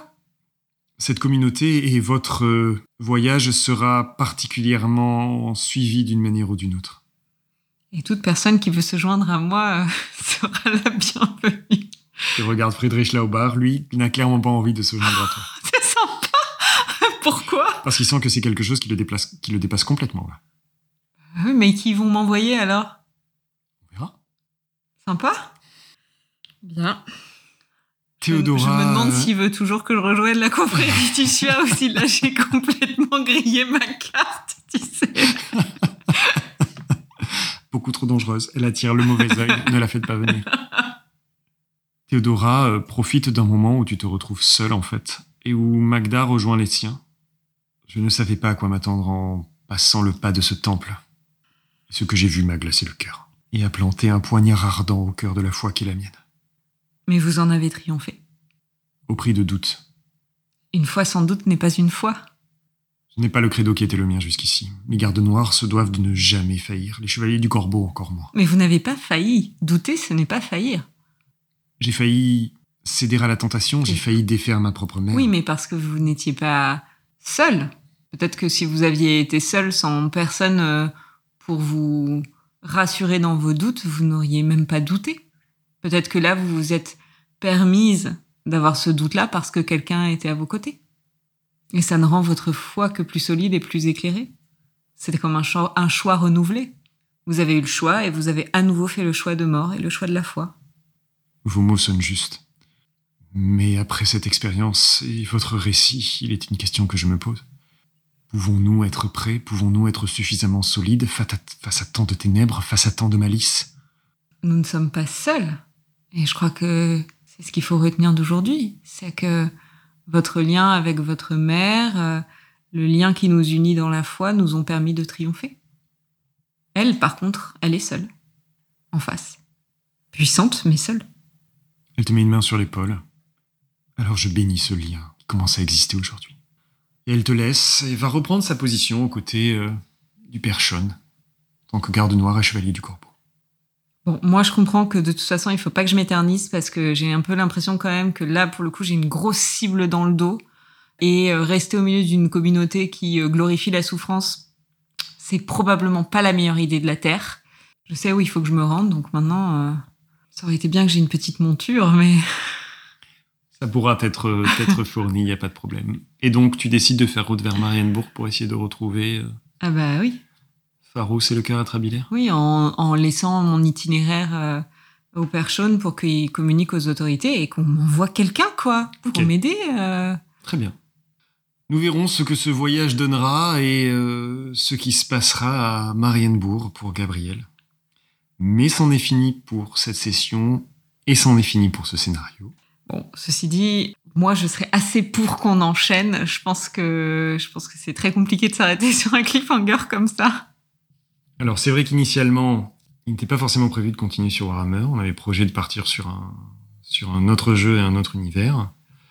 Mais bah là, c'est simplement conséquence de tes choix, puisque ton miracle, tu as appelé à la localisation du cœur atrabilaire. Le cœur atrabilaire, il a une histoire pas très particulière. Forcément, on se retrouve avec quelque chose d'un peu euh, différent. Moi, je suis assez pour qu'on continue euh, là où ça nous porte, en fait, sans trop se poser de questions. Après, on pourra éventuellement euh, alterner, de temps en temps, proposer un autre scénar dans un autre univers, une autre chose. On avait aussi prévu éventuellement de faire quelques parties en live sur Twitch. Moi, je serais assez pour qu'on continue sur cette campagne. Bah, donc, bah, bien sûr, si vous avez euh, un veto à nous apposer euh, et que vous voulez absolument qu'on change d'univers et que euh, on reste pas sur Warhammer, dites-le nous. Effectivement, effectivement, parce que on reviendra forcément à Warhammer à un moment donné, quoi qu'il en soit. Mais voilà, si si vous, préférez qu'on aille ailleurs, dites-le nous. Si vous voulez en savoir plus sur les aventures à venir de Gabriel, dites-le nous aussi. Moi, en tout cas, c'est un personnage que j'aime bien incarner et je trouve que ça nous permet de dire des, des, des assez euh, jolies choses et puis des choses assez diverses. Et euh, je serais assez pour que euh, voilà, on continue ça, que de temps en temps peut-être on fasse des, des spéciaux, qu'on alterne avec un scénar dans un autre univers, dans un autre jeu, qu'on fasse peut-être des sessions un peu différentes sur Twitch pour varier. Mais mais là, en tout cas, moi j'ai envie de connaître la suite.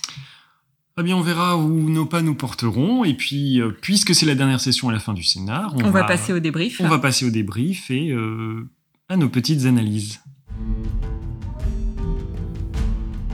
Bon, alors, euh, on s'arrête sur quelque chose d'assez d'assez prenant. Hein. Moi, j'ai vraiment vraiment envie de connaître la suite. je suis un peu impressionnée aussi parce que je m'attendais pas du tout à ça.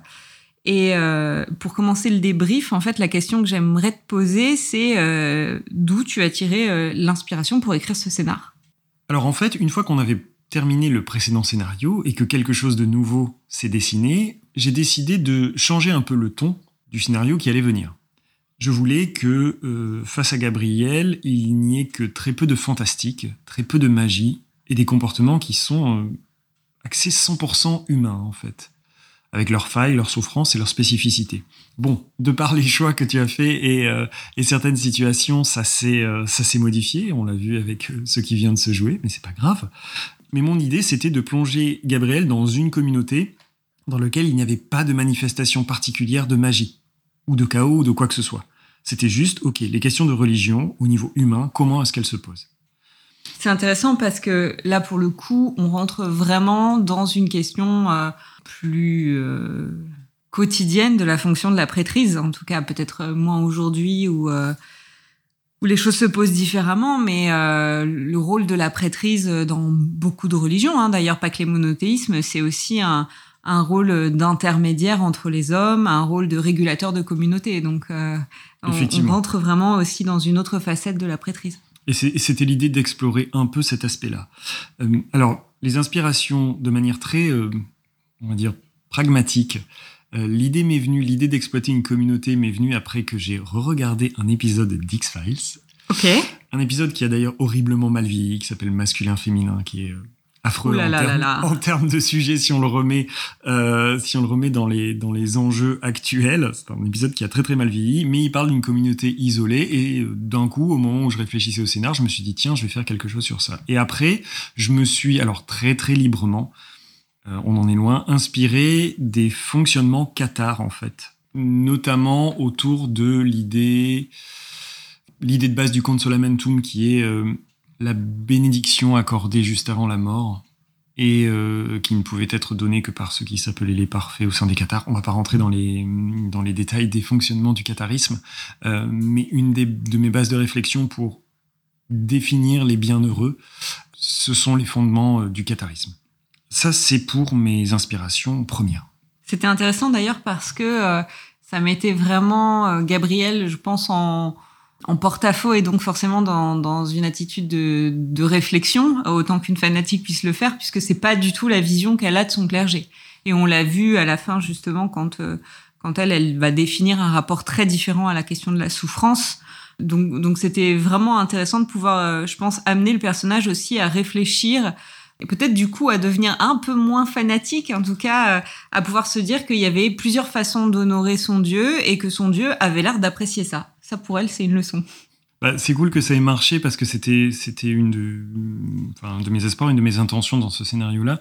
Il y avait aussi dans, dans le même ordre d'idées la volonté de confronter Gabriel à cette autre manière de vivre sa foi et ne pas l'ancrer dans quelque chose de chaotique ou de monstrueux. Parce que je me hmm. doutais que ton personnage irait forcément chercher en se disant il y a un loup, il y a quelque chose qui ne colle pas. Hmm. Et non, ils sont tous sincères dans leur foi. Hmm. L'enjeu, il n'est pas là. C'était ça qui m'intéressait. Et en ça, moi, euh, je, t'en ai parlé dès le début du scénario parce que j'étais en train à ce moment-là de lire le livre d'Alice Zéniter qui s'appelle Une fille sans histoire.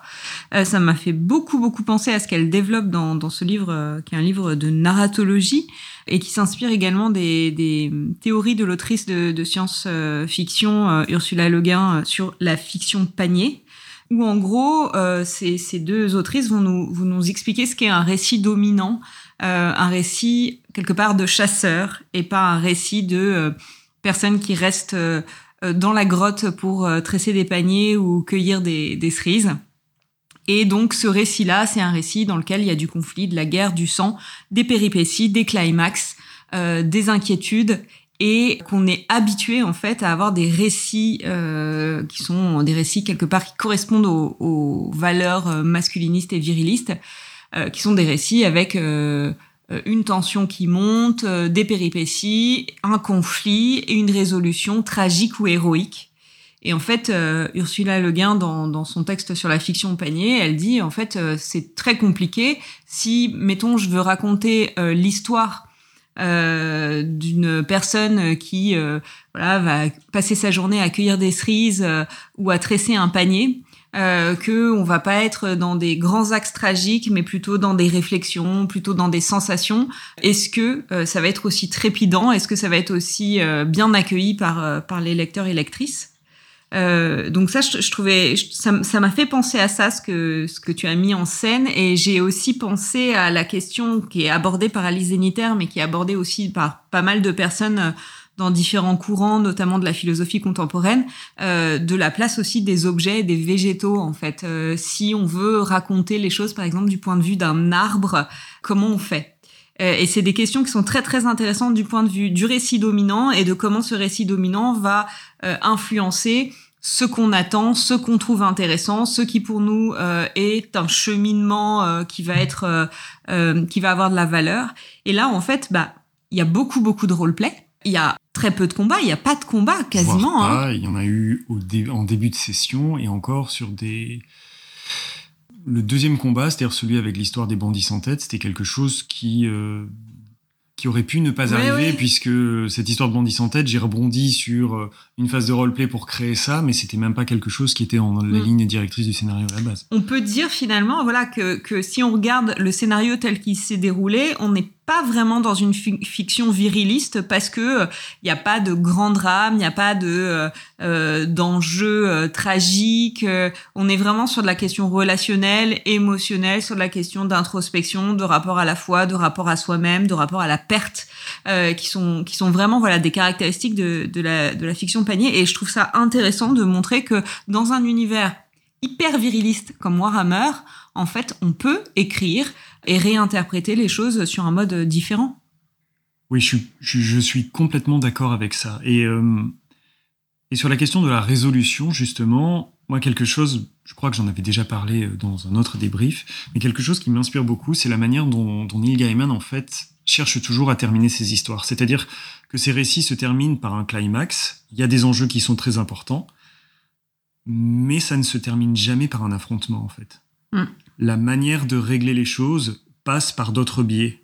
La ruse, l'échange, la compréhension de certaines choses.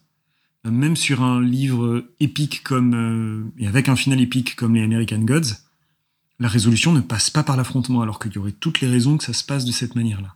Et ça, je trouve que c'est très très inspirant pour essayer de terminer les choses différemment. Mm. Alors il y a des fois où, où- où le combat de fin, euh, ça peut marcher aussi. hein.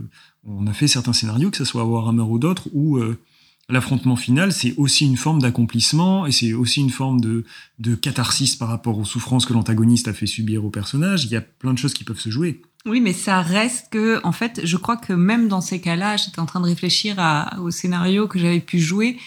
Finalement, c'est pas ça la résolution. C'est-à-dire que ça, c'est Ouais. les conditions de possibilité de la résolution, mais la résolution, c'est qu'est-ce qu'on en fait après, quoi.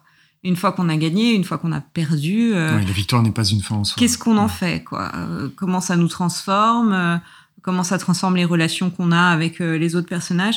Et j'en parlais il y a pas longtemps dans une table ronde sur, sur Twitch. La question aussi de pouvoir montrer que le jeu de rôle, c'est pas forcément des combats, c'est pas forcément des choses sanglantes, et que on peut utiliser le jeu de rôle pour approcher des thématiques tout à fait différentes, y compris en profondeur en fait. Et j'ai trouvé que voilà, ce, ce scénario, à ce titre-là, a été une bonne représentation de, de comment on peut s'approprier un univers et comment on peut repenser euh, à notre échelle euh, la question du récit dominant. C'est intéressant ce que tu dis parce que assez régulièrement, en fait, depuis qu'on a commencé à- à jouer dans l'univers de Warhammer dans le podcast, euh, certains des échos euh, qui sont revenus ou dans des discussions qu'on a eues au sujet des épisodes, plusieurs personnes étaient surprises déjà qu'on puisse jouer à une seule joueuse dans l'univers de Warhammer, mais bon, ça c'est vraiment pas le plus compliqué pourtant. Mais surtout, c'était que on faisait des, scénarios avec très peu de combats.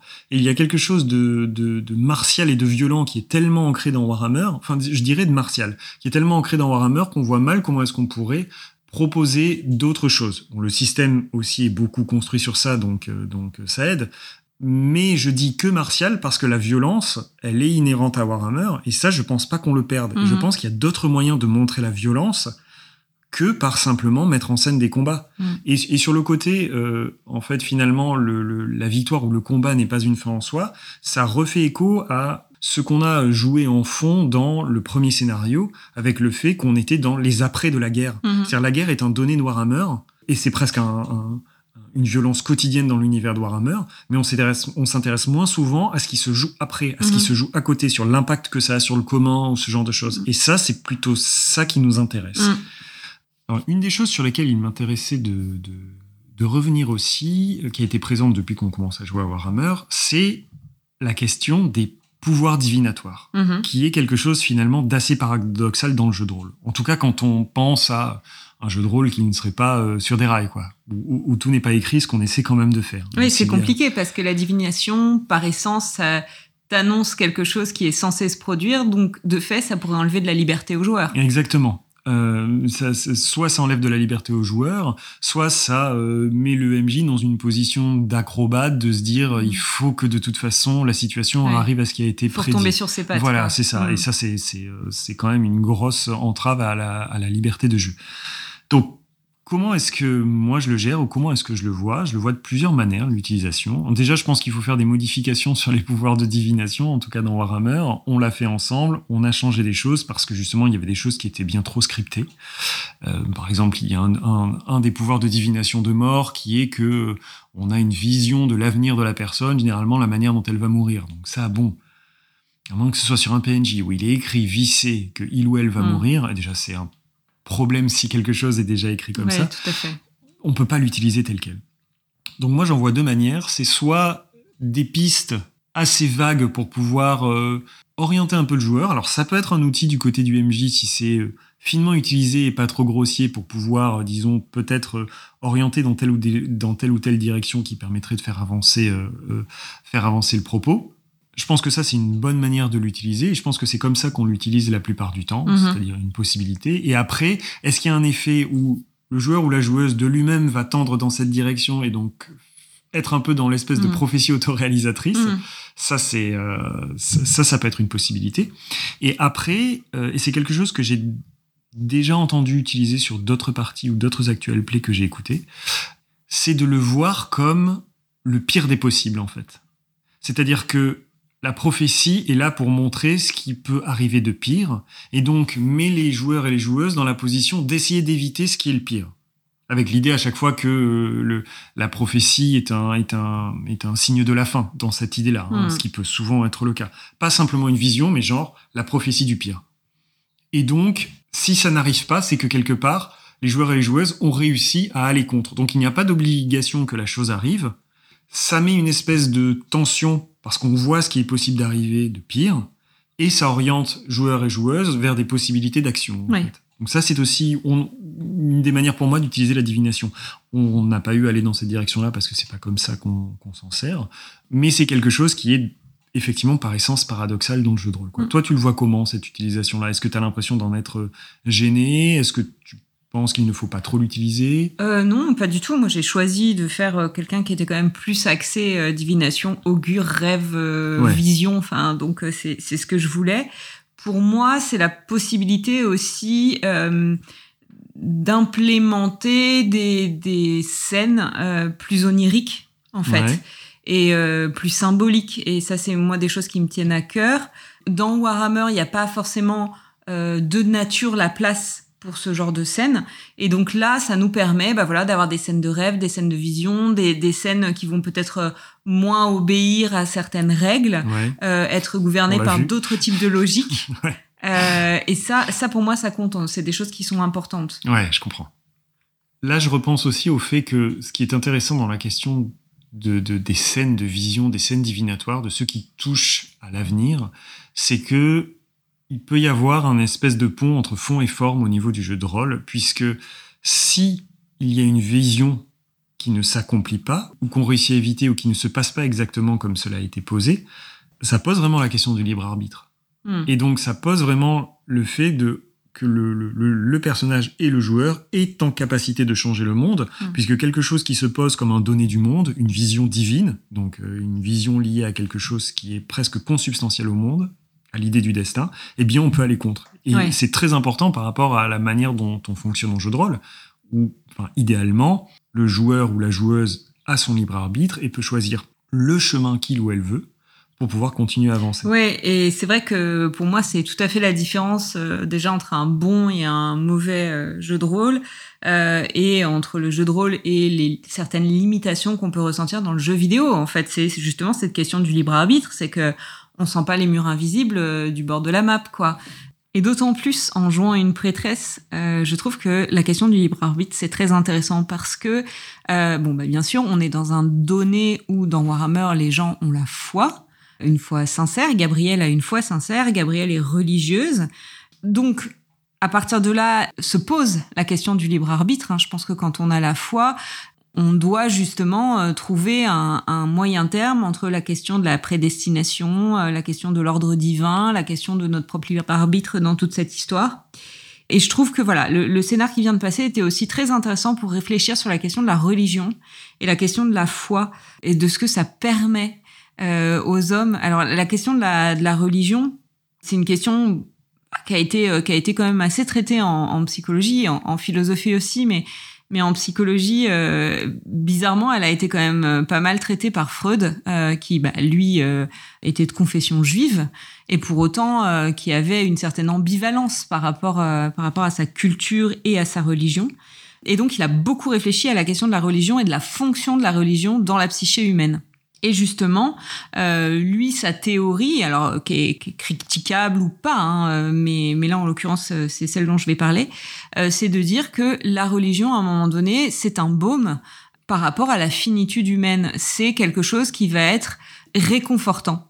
Justement parce que pour lui, ça dépossède l'humain d'une partie de son libre arbitre et donc d'une partie de la responsabilité et donc d'une partie de la culpabilité.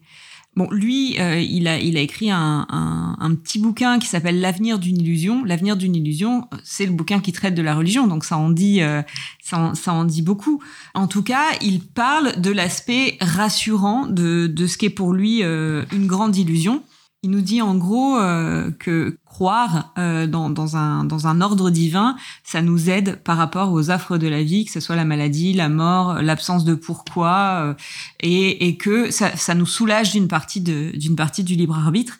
Et euh, d'une certaine manière, c'est, c'est ce qu'on voit en tension dans le scénario, c'est-à-dire euh, à la fois euh, Magda qui a perdu son fils, à l'espoir euh, qu'il soit dans les jardins de mort. Donc en fait euh, que, que cette injustice-là, que ce traumatisme-là, il soit adouci par ça, quel est l'espoir de le revoir, etc. Et euh, la Drucci, quand elle prend euh, euh, possession de Magda, en fait, ce qu'elle va lui dire, c'est non, en fait, il se passe pas ça. Alors, elle parle de l'enfer, mais, mais de toute façon, ce qu'elle vient comme ça, c'est battre en brèche la réassurance apportée par la religion. De, de la même manière, en fait, euh, le, le, le, culte de la souffrance euh, et de la pénitence, c'est aussi une manière, voilà, de d'expier pour l'après. Donc, c'est faire un pari sur l'après. Et ça, euh, donc dans la religion, je trouve que voilà, c'est très intéressant de toujours se questionner sur le rapport entre la foi, le libre arbitre et euh, ce que vient soulager euh, chez nous euh, cette conviction ou cette croyance. Euh, en tout cas, ça, c'est euh, la théorie de Freud. Freud va dire ça dans des mots qui sont beaucoup moins élogieux, hein, parce que pour lui, dans la religion, il y a une forme, on va dire, de, de il le dit pas comme ça, mais il y a une forme de faiblesse en fait, d'avoir besoin euh, de, de, de, ça pour ne pas affronter euh, ces questions existentielles euh, qui peuvent être très angoissantes. Ça, c'est la théorie de Freud. Hein. Moi, c'est c'est c'est pas c'est pas forcément ce que je pense. Mais je trouvais que voilà, ces questions de foi étaient très intéressantes par rapport à la question du libre arbitre et qu'elles venaient redoubler ce qui se passe en jeu de rôle entre le joueur, le MJ, le monde. Au final, c'est quelque chose qui n'était pas du tout prévu, mais qui est un petit peu posé malgré tout par le, le choix de personnage que, que tu as fait. Mais c'est assez intéressant de se plonger comme ça dans ces questions de foi et de mettre ça en scène, de le jouer, de le vivre, quand nous, de notre côté, par exemple, on est athée. La, religion et la foi n'a pas une place particulière, si ce n'est comme objet culturel, objet de réflexion. Mais la foi n'a pas sa place dans notre quotidien et pourtant, il y a quelque chose de vraiment intéressant à se plonger dans ces, dans ces propositions-là, dans ces idées-là, la manière dont ça peut être vécu, même si c'est euh, fictif et fantasmé. Il y a quelque chose de très enrichissant, je trouve, à axer les récits de ce côté-là.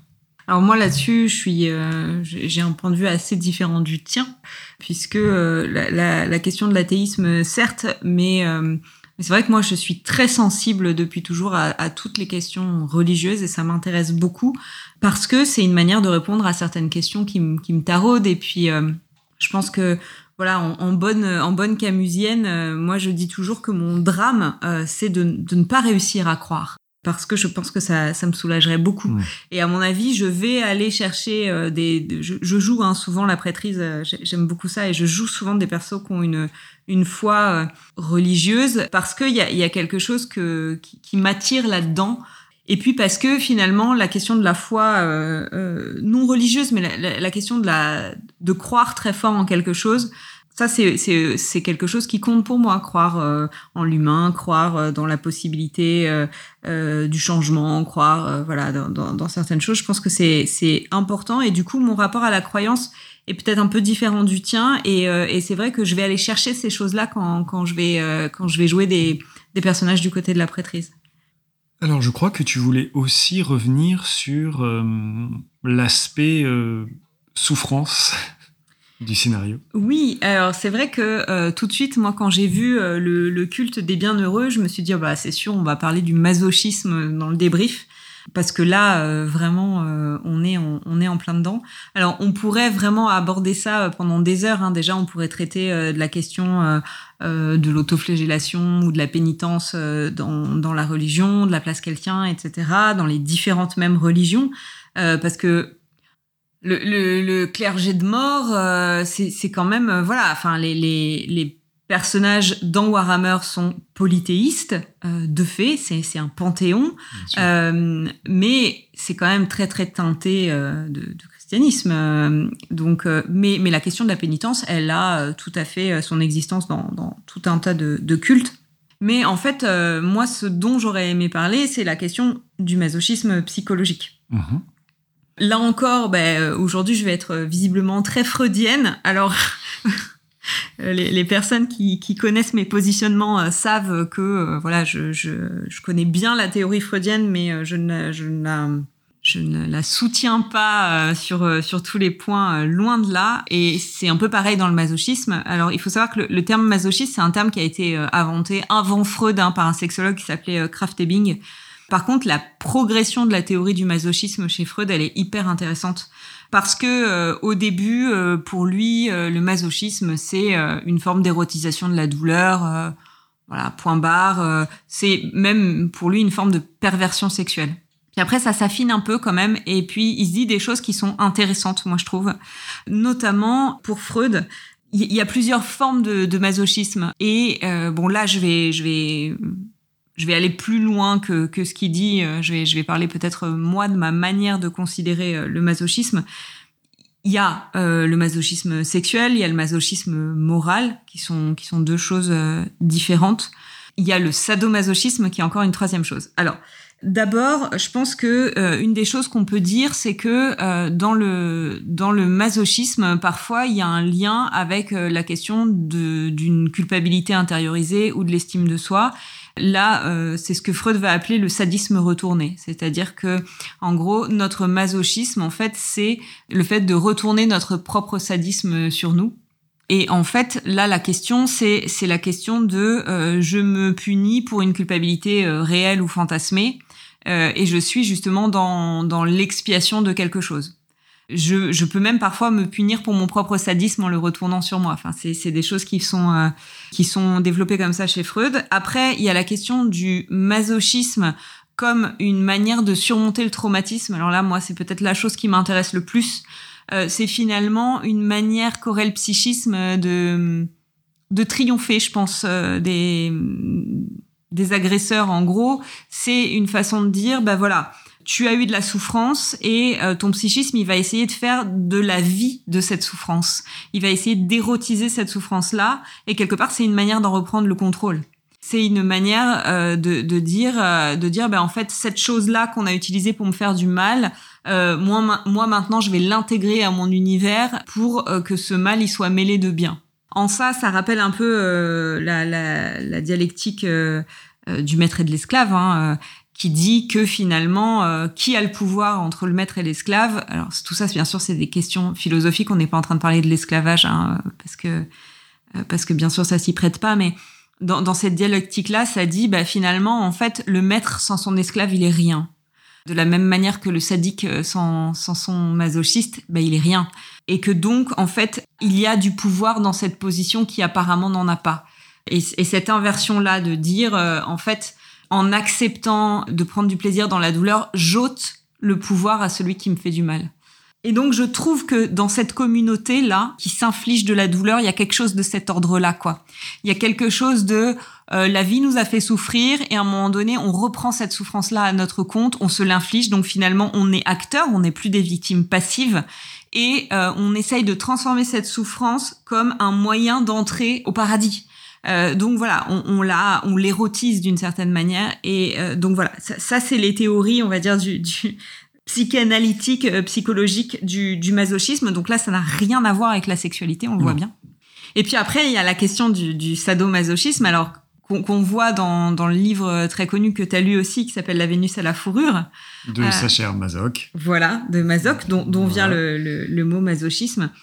Et, euh, et, là, on voit que bah, on rentre, euh, là, on s'approche un peu plus du BDSM, donc c'est très codifié en fait. C'est pas euh, open bar, euh, on peut faire du mal à quelqu'un jusqu'à le tuer. C'est pas de la torture en fait. Pas de la torture, c'est pas du torture porn non plus. C'est très codifié. dès le roman de, sa, de Sacha Mazoc, il y a la question du contrat qui est signé. Ouais et la, la, justement la, la, question de, de ce qui va régir les relations. Et ce que je trouve très intéressant, c'est qu'on a l'impression comme ça que c'est un truc complètement hors de contrôle, qui peut euh, complètement déborder, mais en fait, ces relations-là, elles sont extrêmement codifiées. Donc finalement, euh, alors je dis pas que c'est safe, hein, euh, bien sûr, il y a, y, a, y a, tout un tas de dérives, mais dans cette codification, presque on sait plus à quoi s'attendre que dans une relation qui n'est pas codifiée.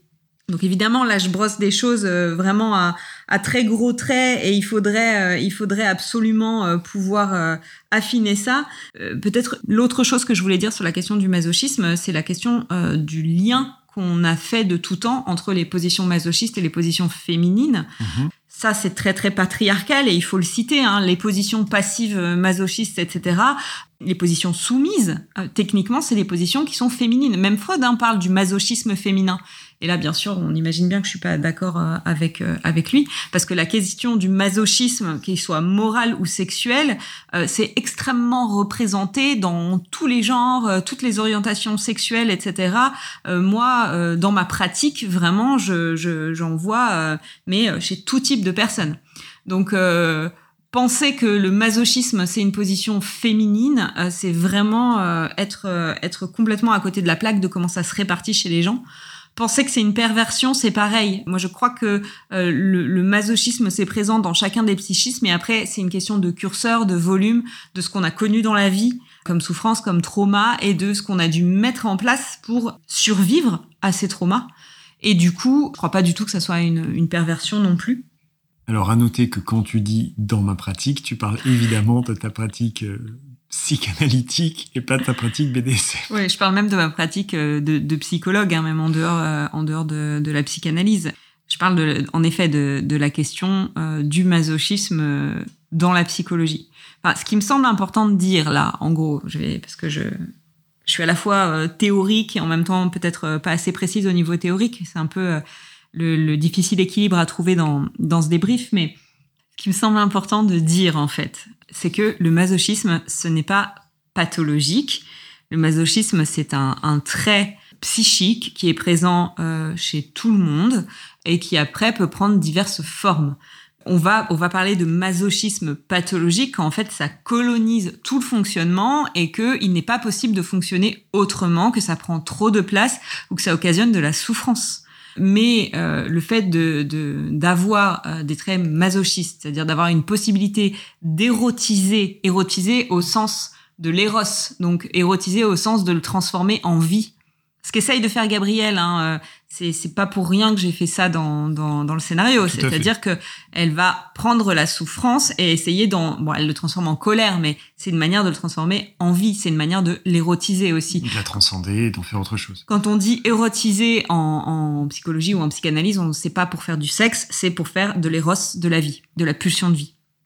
Donc ça, euh, c'est vraiment un trait, euh, un, un, trait qui est tout à fait euh, normal, qui est tout à fait sain. Là, là où ça peut poser problème, c'est quand il y a des déséquilibres. Le, le masochisme, euh, voilà, qui, qui soit euh, sexuel ou moral, n'est pas problématique et ça c'était très important de, pour moi de, de, le préciser. Bien sûr. Et de dire que voilà, parfois, euh, surtout dans le cadre du traumatisme, ce sont des stratégies de survie et que euh, ces stratégies de survie, elles sont là pour une raison. Donc euh, c'était important pour moi de dire aux personnes qui nous écoutent si voilà elles, elles se elles se reconnaissent dans ces choses là de de de pas paniquer. Et puis euh, de, de de pas avoir peur euh, d'en parler si elles sont en thérapie parce que en fait euh, c'est tout à fait euh, tout à fait répandu. Bien sûr. Est-ce qu'il y a autre chose sur ces sujets-là que tu souhaitais rajouter? Alors sur le masochisme, là comme ça, c'est tout ce qui me vient tout de suite, hein, et puis de dire évidemment que euh, encore une fois les, les, les, les domaines là j'ai vraiment resserré sur euh, sur cette question théorique là parce que ça me semblait important de parler euh, du rapport de pouvoir, du rapport lié à la culpabilité, du rapport lié au trauma et de, et de parler de ces curseurs. Il y aurait euh, mille autres choses euh, à, à, aborder. Sur le masochisme, non. Moi, j'ai rien de, de, plus à dire. Peut-être la, la dernière chose sur laquelle je voulais revenir, euh, c'est la réflexion qu'on s'est fait euh, en terminant d'enregistrer le scénario hier, de dire euh, quelque part, et eh merde, on repart sur du Warhammer. C'est aussi ce dont je voulais parler, de la question dont tout ça avait, avait progressé. Mais vas-y, je t'en prie. Mais en fait, pour moi, c'est assez cohérent avec ce qu'on essaye de montrer sur le jeu de rôle, c'est que est-ce que est-ce qu'on essaye de montrer, enfin en tout cas, ce que moi j'essaye aussi de montrer dans, dans les contenus que, que je produis sur sur internet, c'est que à un moment donné, c'est aussi important de s'écouter. C'est-à-dire que euh, on pensait qu'on arriverait à sortir un épisode de podcast euh, toutes les deux semaines ou toutes les trois semaines. On n'y arrive pas parce que la santé, parce que les aléas, etc. On pensait qu'on changerait euh, d'univers tous les scénars. On n'y arrive pas parce que on est aussi entraîné par la manière dont se développent les histoires. Mais en fait, pour moi, c'est ok, quoi. Bien sûr. Et je, je veux pas donner l'impression d'en avoir rien à faire des personnes qui nous écoutent ou, ou d'être égoïste, mais en fait, pour moi, je pense que c'est important de, de pouvoir aussi s'écouter et, suivre là où on a envie d'être, tout simplement. Et puis ça va dans le sens de la manière dont on dont on vit la, la construction de, de enfin, la co-construction pour le coup de, de nos récits de jeux de rôle, de nos parties. Parce que c'est vrai qu'à la base j'avais écrit un scénario et de par les choix de Gabriel, que je n'ai aucune raison de contraindre ou d'empêcher, eh ben on a développé autre chose. À la fin du premier scénario, elle décide d'aller chercher les crânes. Eh bien ok, on va jouer un scénario où elle va chercher les crânes. Et là, ce qui a tout fait basculer, c'est euh, le choix de son miracle, c'est localiser le cœur atrabilaire. Le cœur atrabilaire, il a une histoire, il a une charge particulière, il est dans une situation particulière. Et donc, bah, boum, elle, elle découvre ça, ça ouvre d'autres choses et elle se dit, ok, maintenant il faut que j'aille le chercher. Et bah, allons dans cette direction-là. Mmh. Donc pour la suite, on va effectivement continuer encore un peu du Warhammer. On avait à la base l'idée de changer d'univers. Peut-être qu'on y viendra par petites touches entre les sessions de Warhammer. On ne sait pas encore quelle, quelle forme ça va Ouais, prendre. c'est ce qu'on disait éventuellement faire des, des épisodes euh, euh, d'interlude. Ouais. Oui, voilà, un peu one-shot qui ne sont pour le coup vraiment pas pensés pour aller plus loin, même si nous connaissons, on serait tout à fait capable à chaque fois Oui, d'enchaîner et de trouver des, des manières de continuer. Mais, euh, mais voilà, donc on va continuer un petit peu encore sur Warhammer parce que bah, euh, Bah, parce qu'on est bien là où on est. tout déjà, simplement. et puis parce que le, le, le- parce que le récit nous y emmène et que c'est ce qui nous guide en premier, c'est euh, le récit qu'on qu'on construit à deux, tout Mais je, simplement. je pense que c'est, c'est- moi j'y ai réfléchi et je me dis c'est quand même cohérent avec ce qu'on essaye de montrer comme pratique du jeu de rôle, qui est de suivre la narration. On suit pas euh, les règles d'un bouquin, on suit pas un scénar préécrit. euh, Ou un schéma de campagne qui serait ça. trop codé, ou l'idée c'est un one shot, ça ne peut être qu'un one shot. on ouais. suit euh, ce qui se co-construit, on suit, euh, on suit l'histoire, on suit euh, ce qu'on ressent. Et bon, moi j'ai l'impression pour ça que ma pratique du jeu de rôle est la même que ma pratique dans la vie. Et du coup, je, je, je me sens pas coupable quoi de, de continuer sur Warhammer. Moi non plus. Et on espère euh, que vous allez euh, nous accompagner euh, là-dedans et être et être sensible à notre démarche, bien sûr. Et puis si vous avez euh, des questions sur euh, les thématiques qu'on a abordées aujourd'hui, euh, des, des, des envies d'approfondissement, des choses sur lesquelles on peut répondre, eh ben vous pouvez bien sûr nous en faire part. Euh. Et donc là, bah, on va terminer euh, cette, cette année euh, 2022 là-dessus. Euh, du coup, on recommence en 2023, euh, toujours avec Warhammer, toujours avec Gabriel. Effectivement, donc Gabriel qui va partir vers euh, Marienbourg pour essayer de retrouver la trace du cœur atrabilaire. Et on vous remercie de nous avoir accompagnés euh, toute cette année. On vous remercie pour les avis positifs qu'on a reçus euh, sur les différentes plateformes de podcast, euh, sur les réseaux sociaux. C'est, c'est, bah, nous, ça nous fait très plaisir, ça nous touche beaucoup. Merci pour votre patience, Oui. pour le fait d'avoir toujours été là, malgré le fait, Malgré ma pauvre santé. malgré le temps entre les épisodes, chose que, dont on ne, on ne décide pas malheureusement. Mais merci à tous et toutes euh, oui, d'être là. Et puis on peut dire quand même que, que ce, cet épisode a été enregistré de manière très hachée parce que euh, il a été enregistré avec nos six chats. Ils nous ont souvent interrompus et que euh, Ulfric a vraiment un grand talent et un grand travail de montage pour ne pas que vous entendiez les différentes interruptions de, la famille de Tali. Voilà. C'en est fini donc pour cette session, pour ce débrief, pour cet épisode. On espère que ça vous a plu, que ça vous a intéressé et on vous dit à tout bientôt pour la suite. Et oui, à très vite. C'est tout pour aujourd'hui. Merci de nous avoir accompagnés dans nos aventures. Et en attendant de se retrouver pour le prochain épisode, n'hésitez pas à venir échanger avec nous sur notre compte Twitter, at un coup de dé, ou par mail sur l'adresse un coup de dé podcast at gmail.com. Nous sommes intéressés d'entendre vos retours, vos suggestions et vos pronostics, et bien plus encore. C'était la psy révoltée et Ulfric, et on vous dit à la prochaine.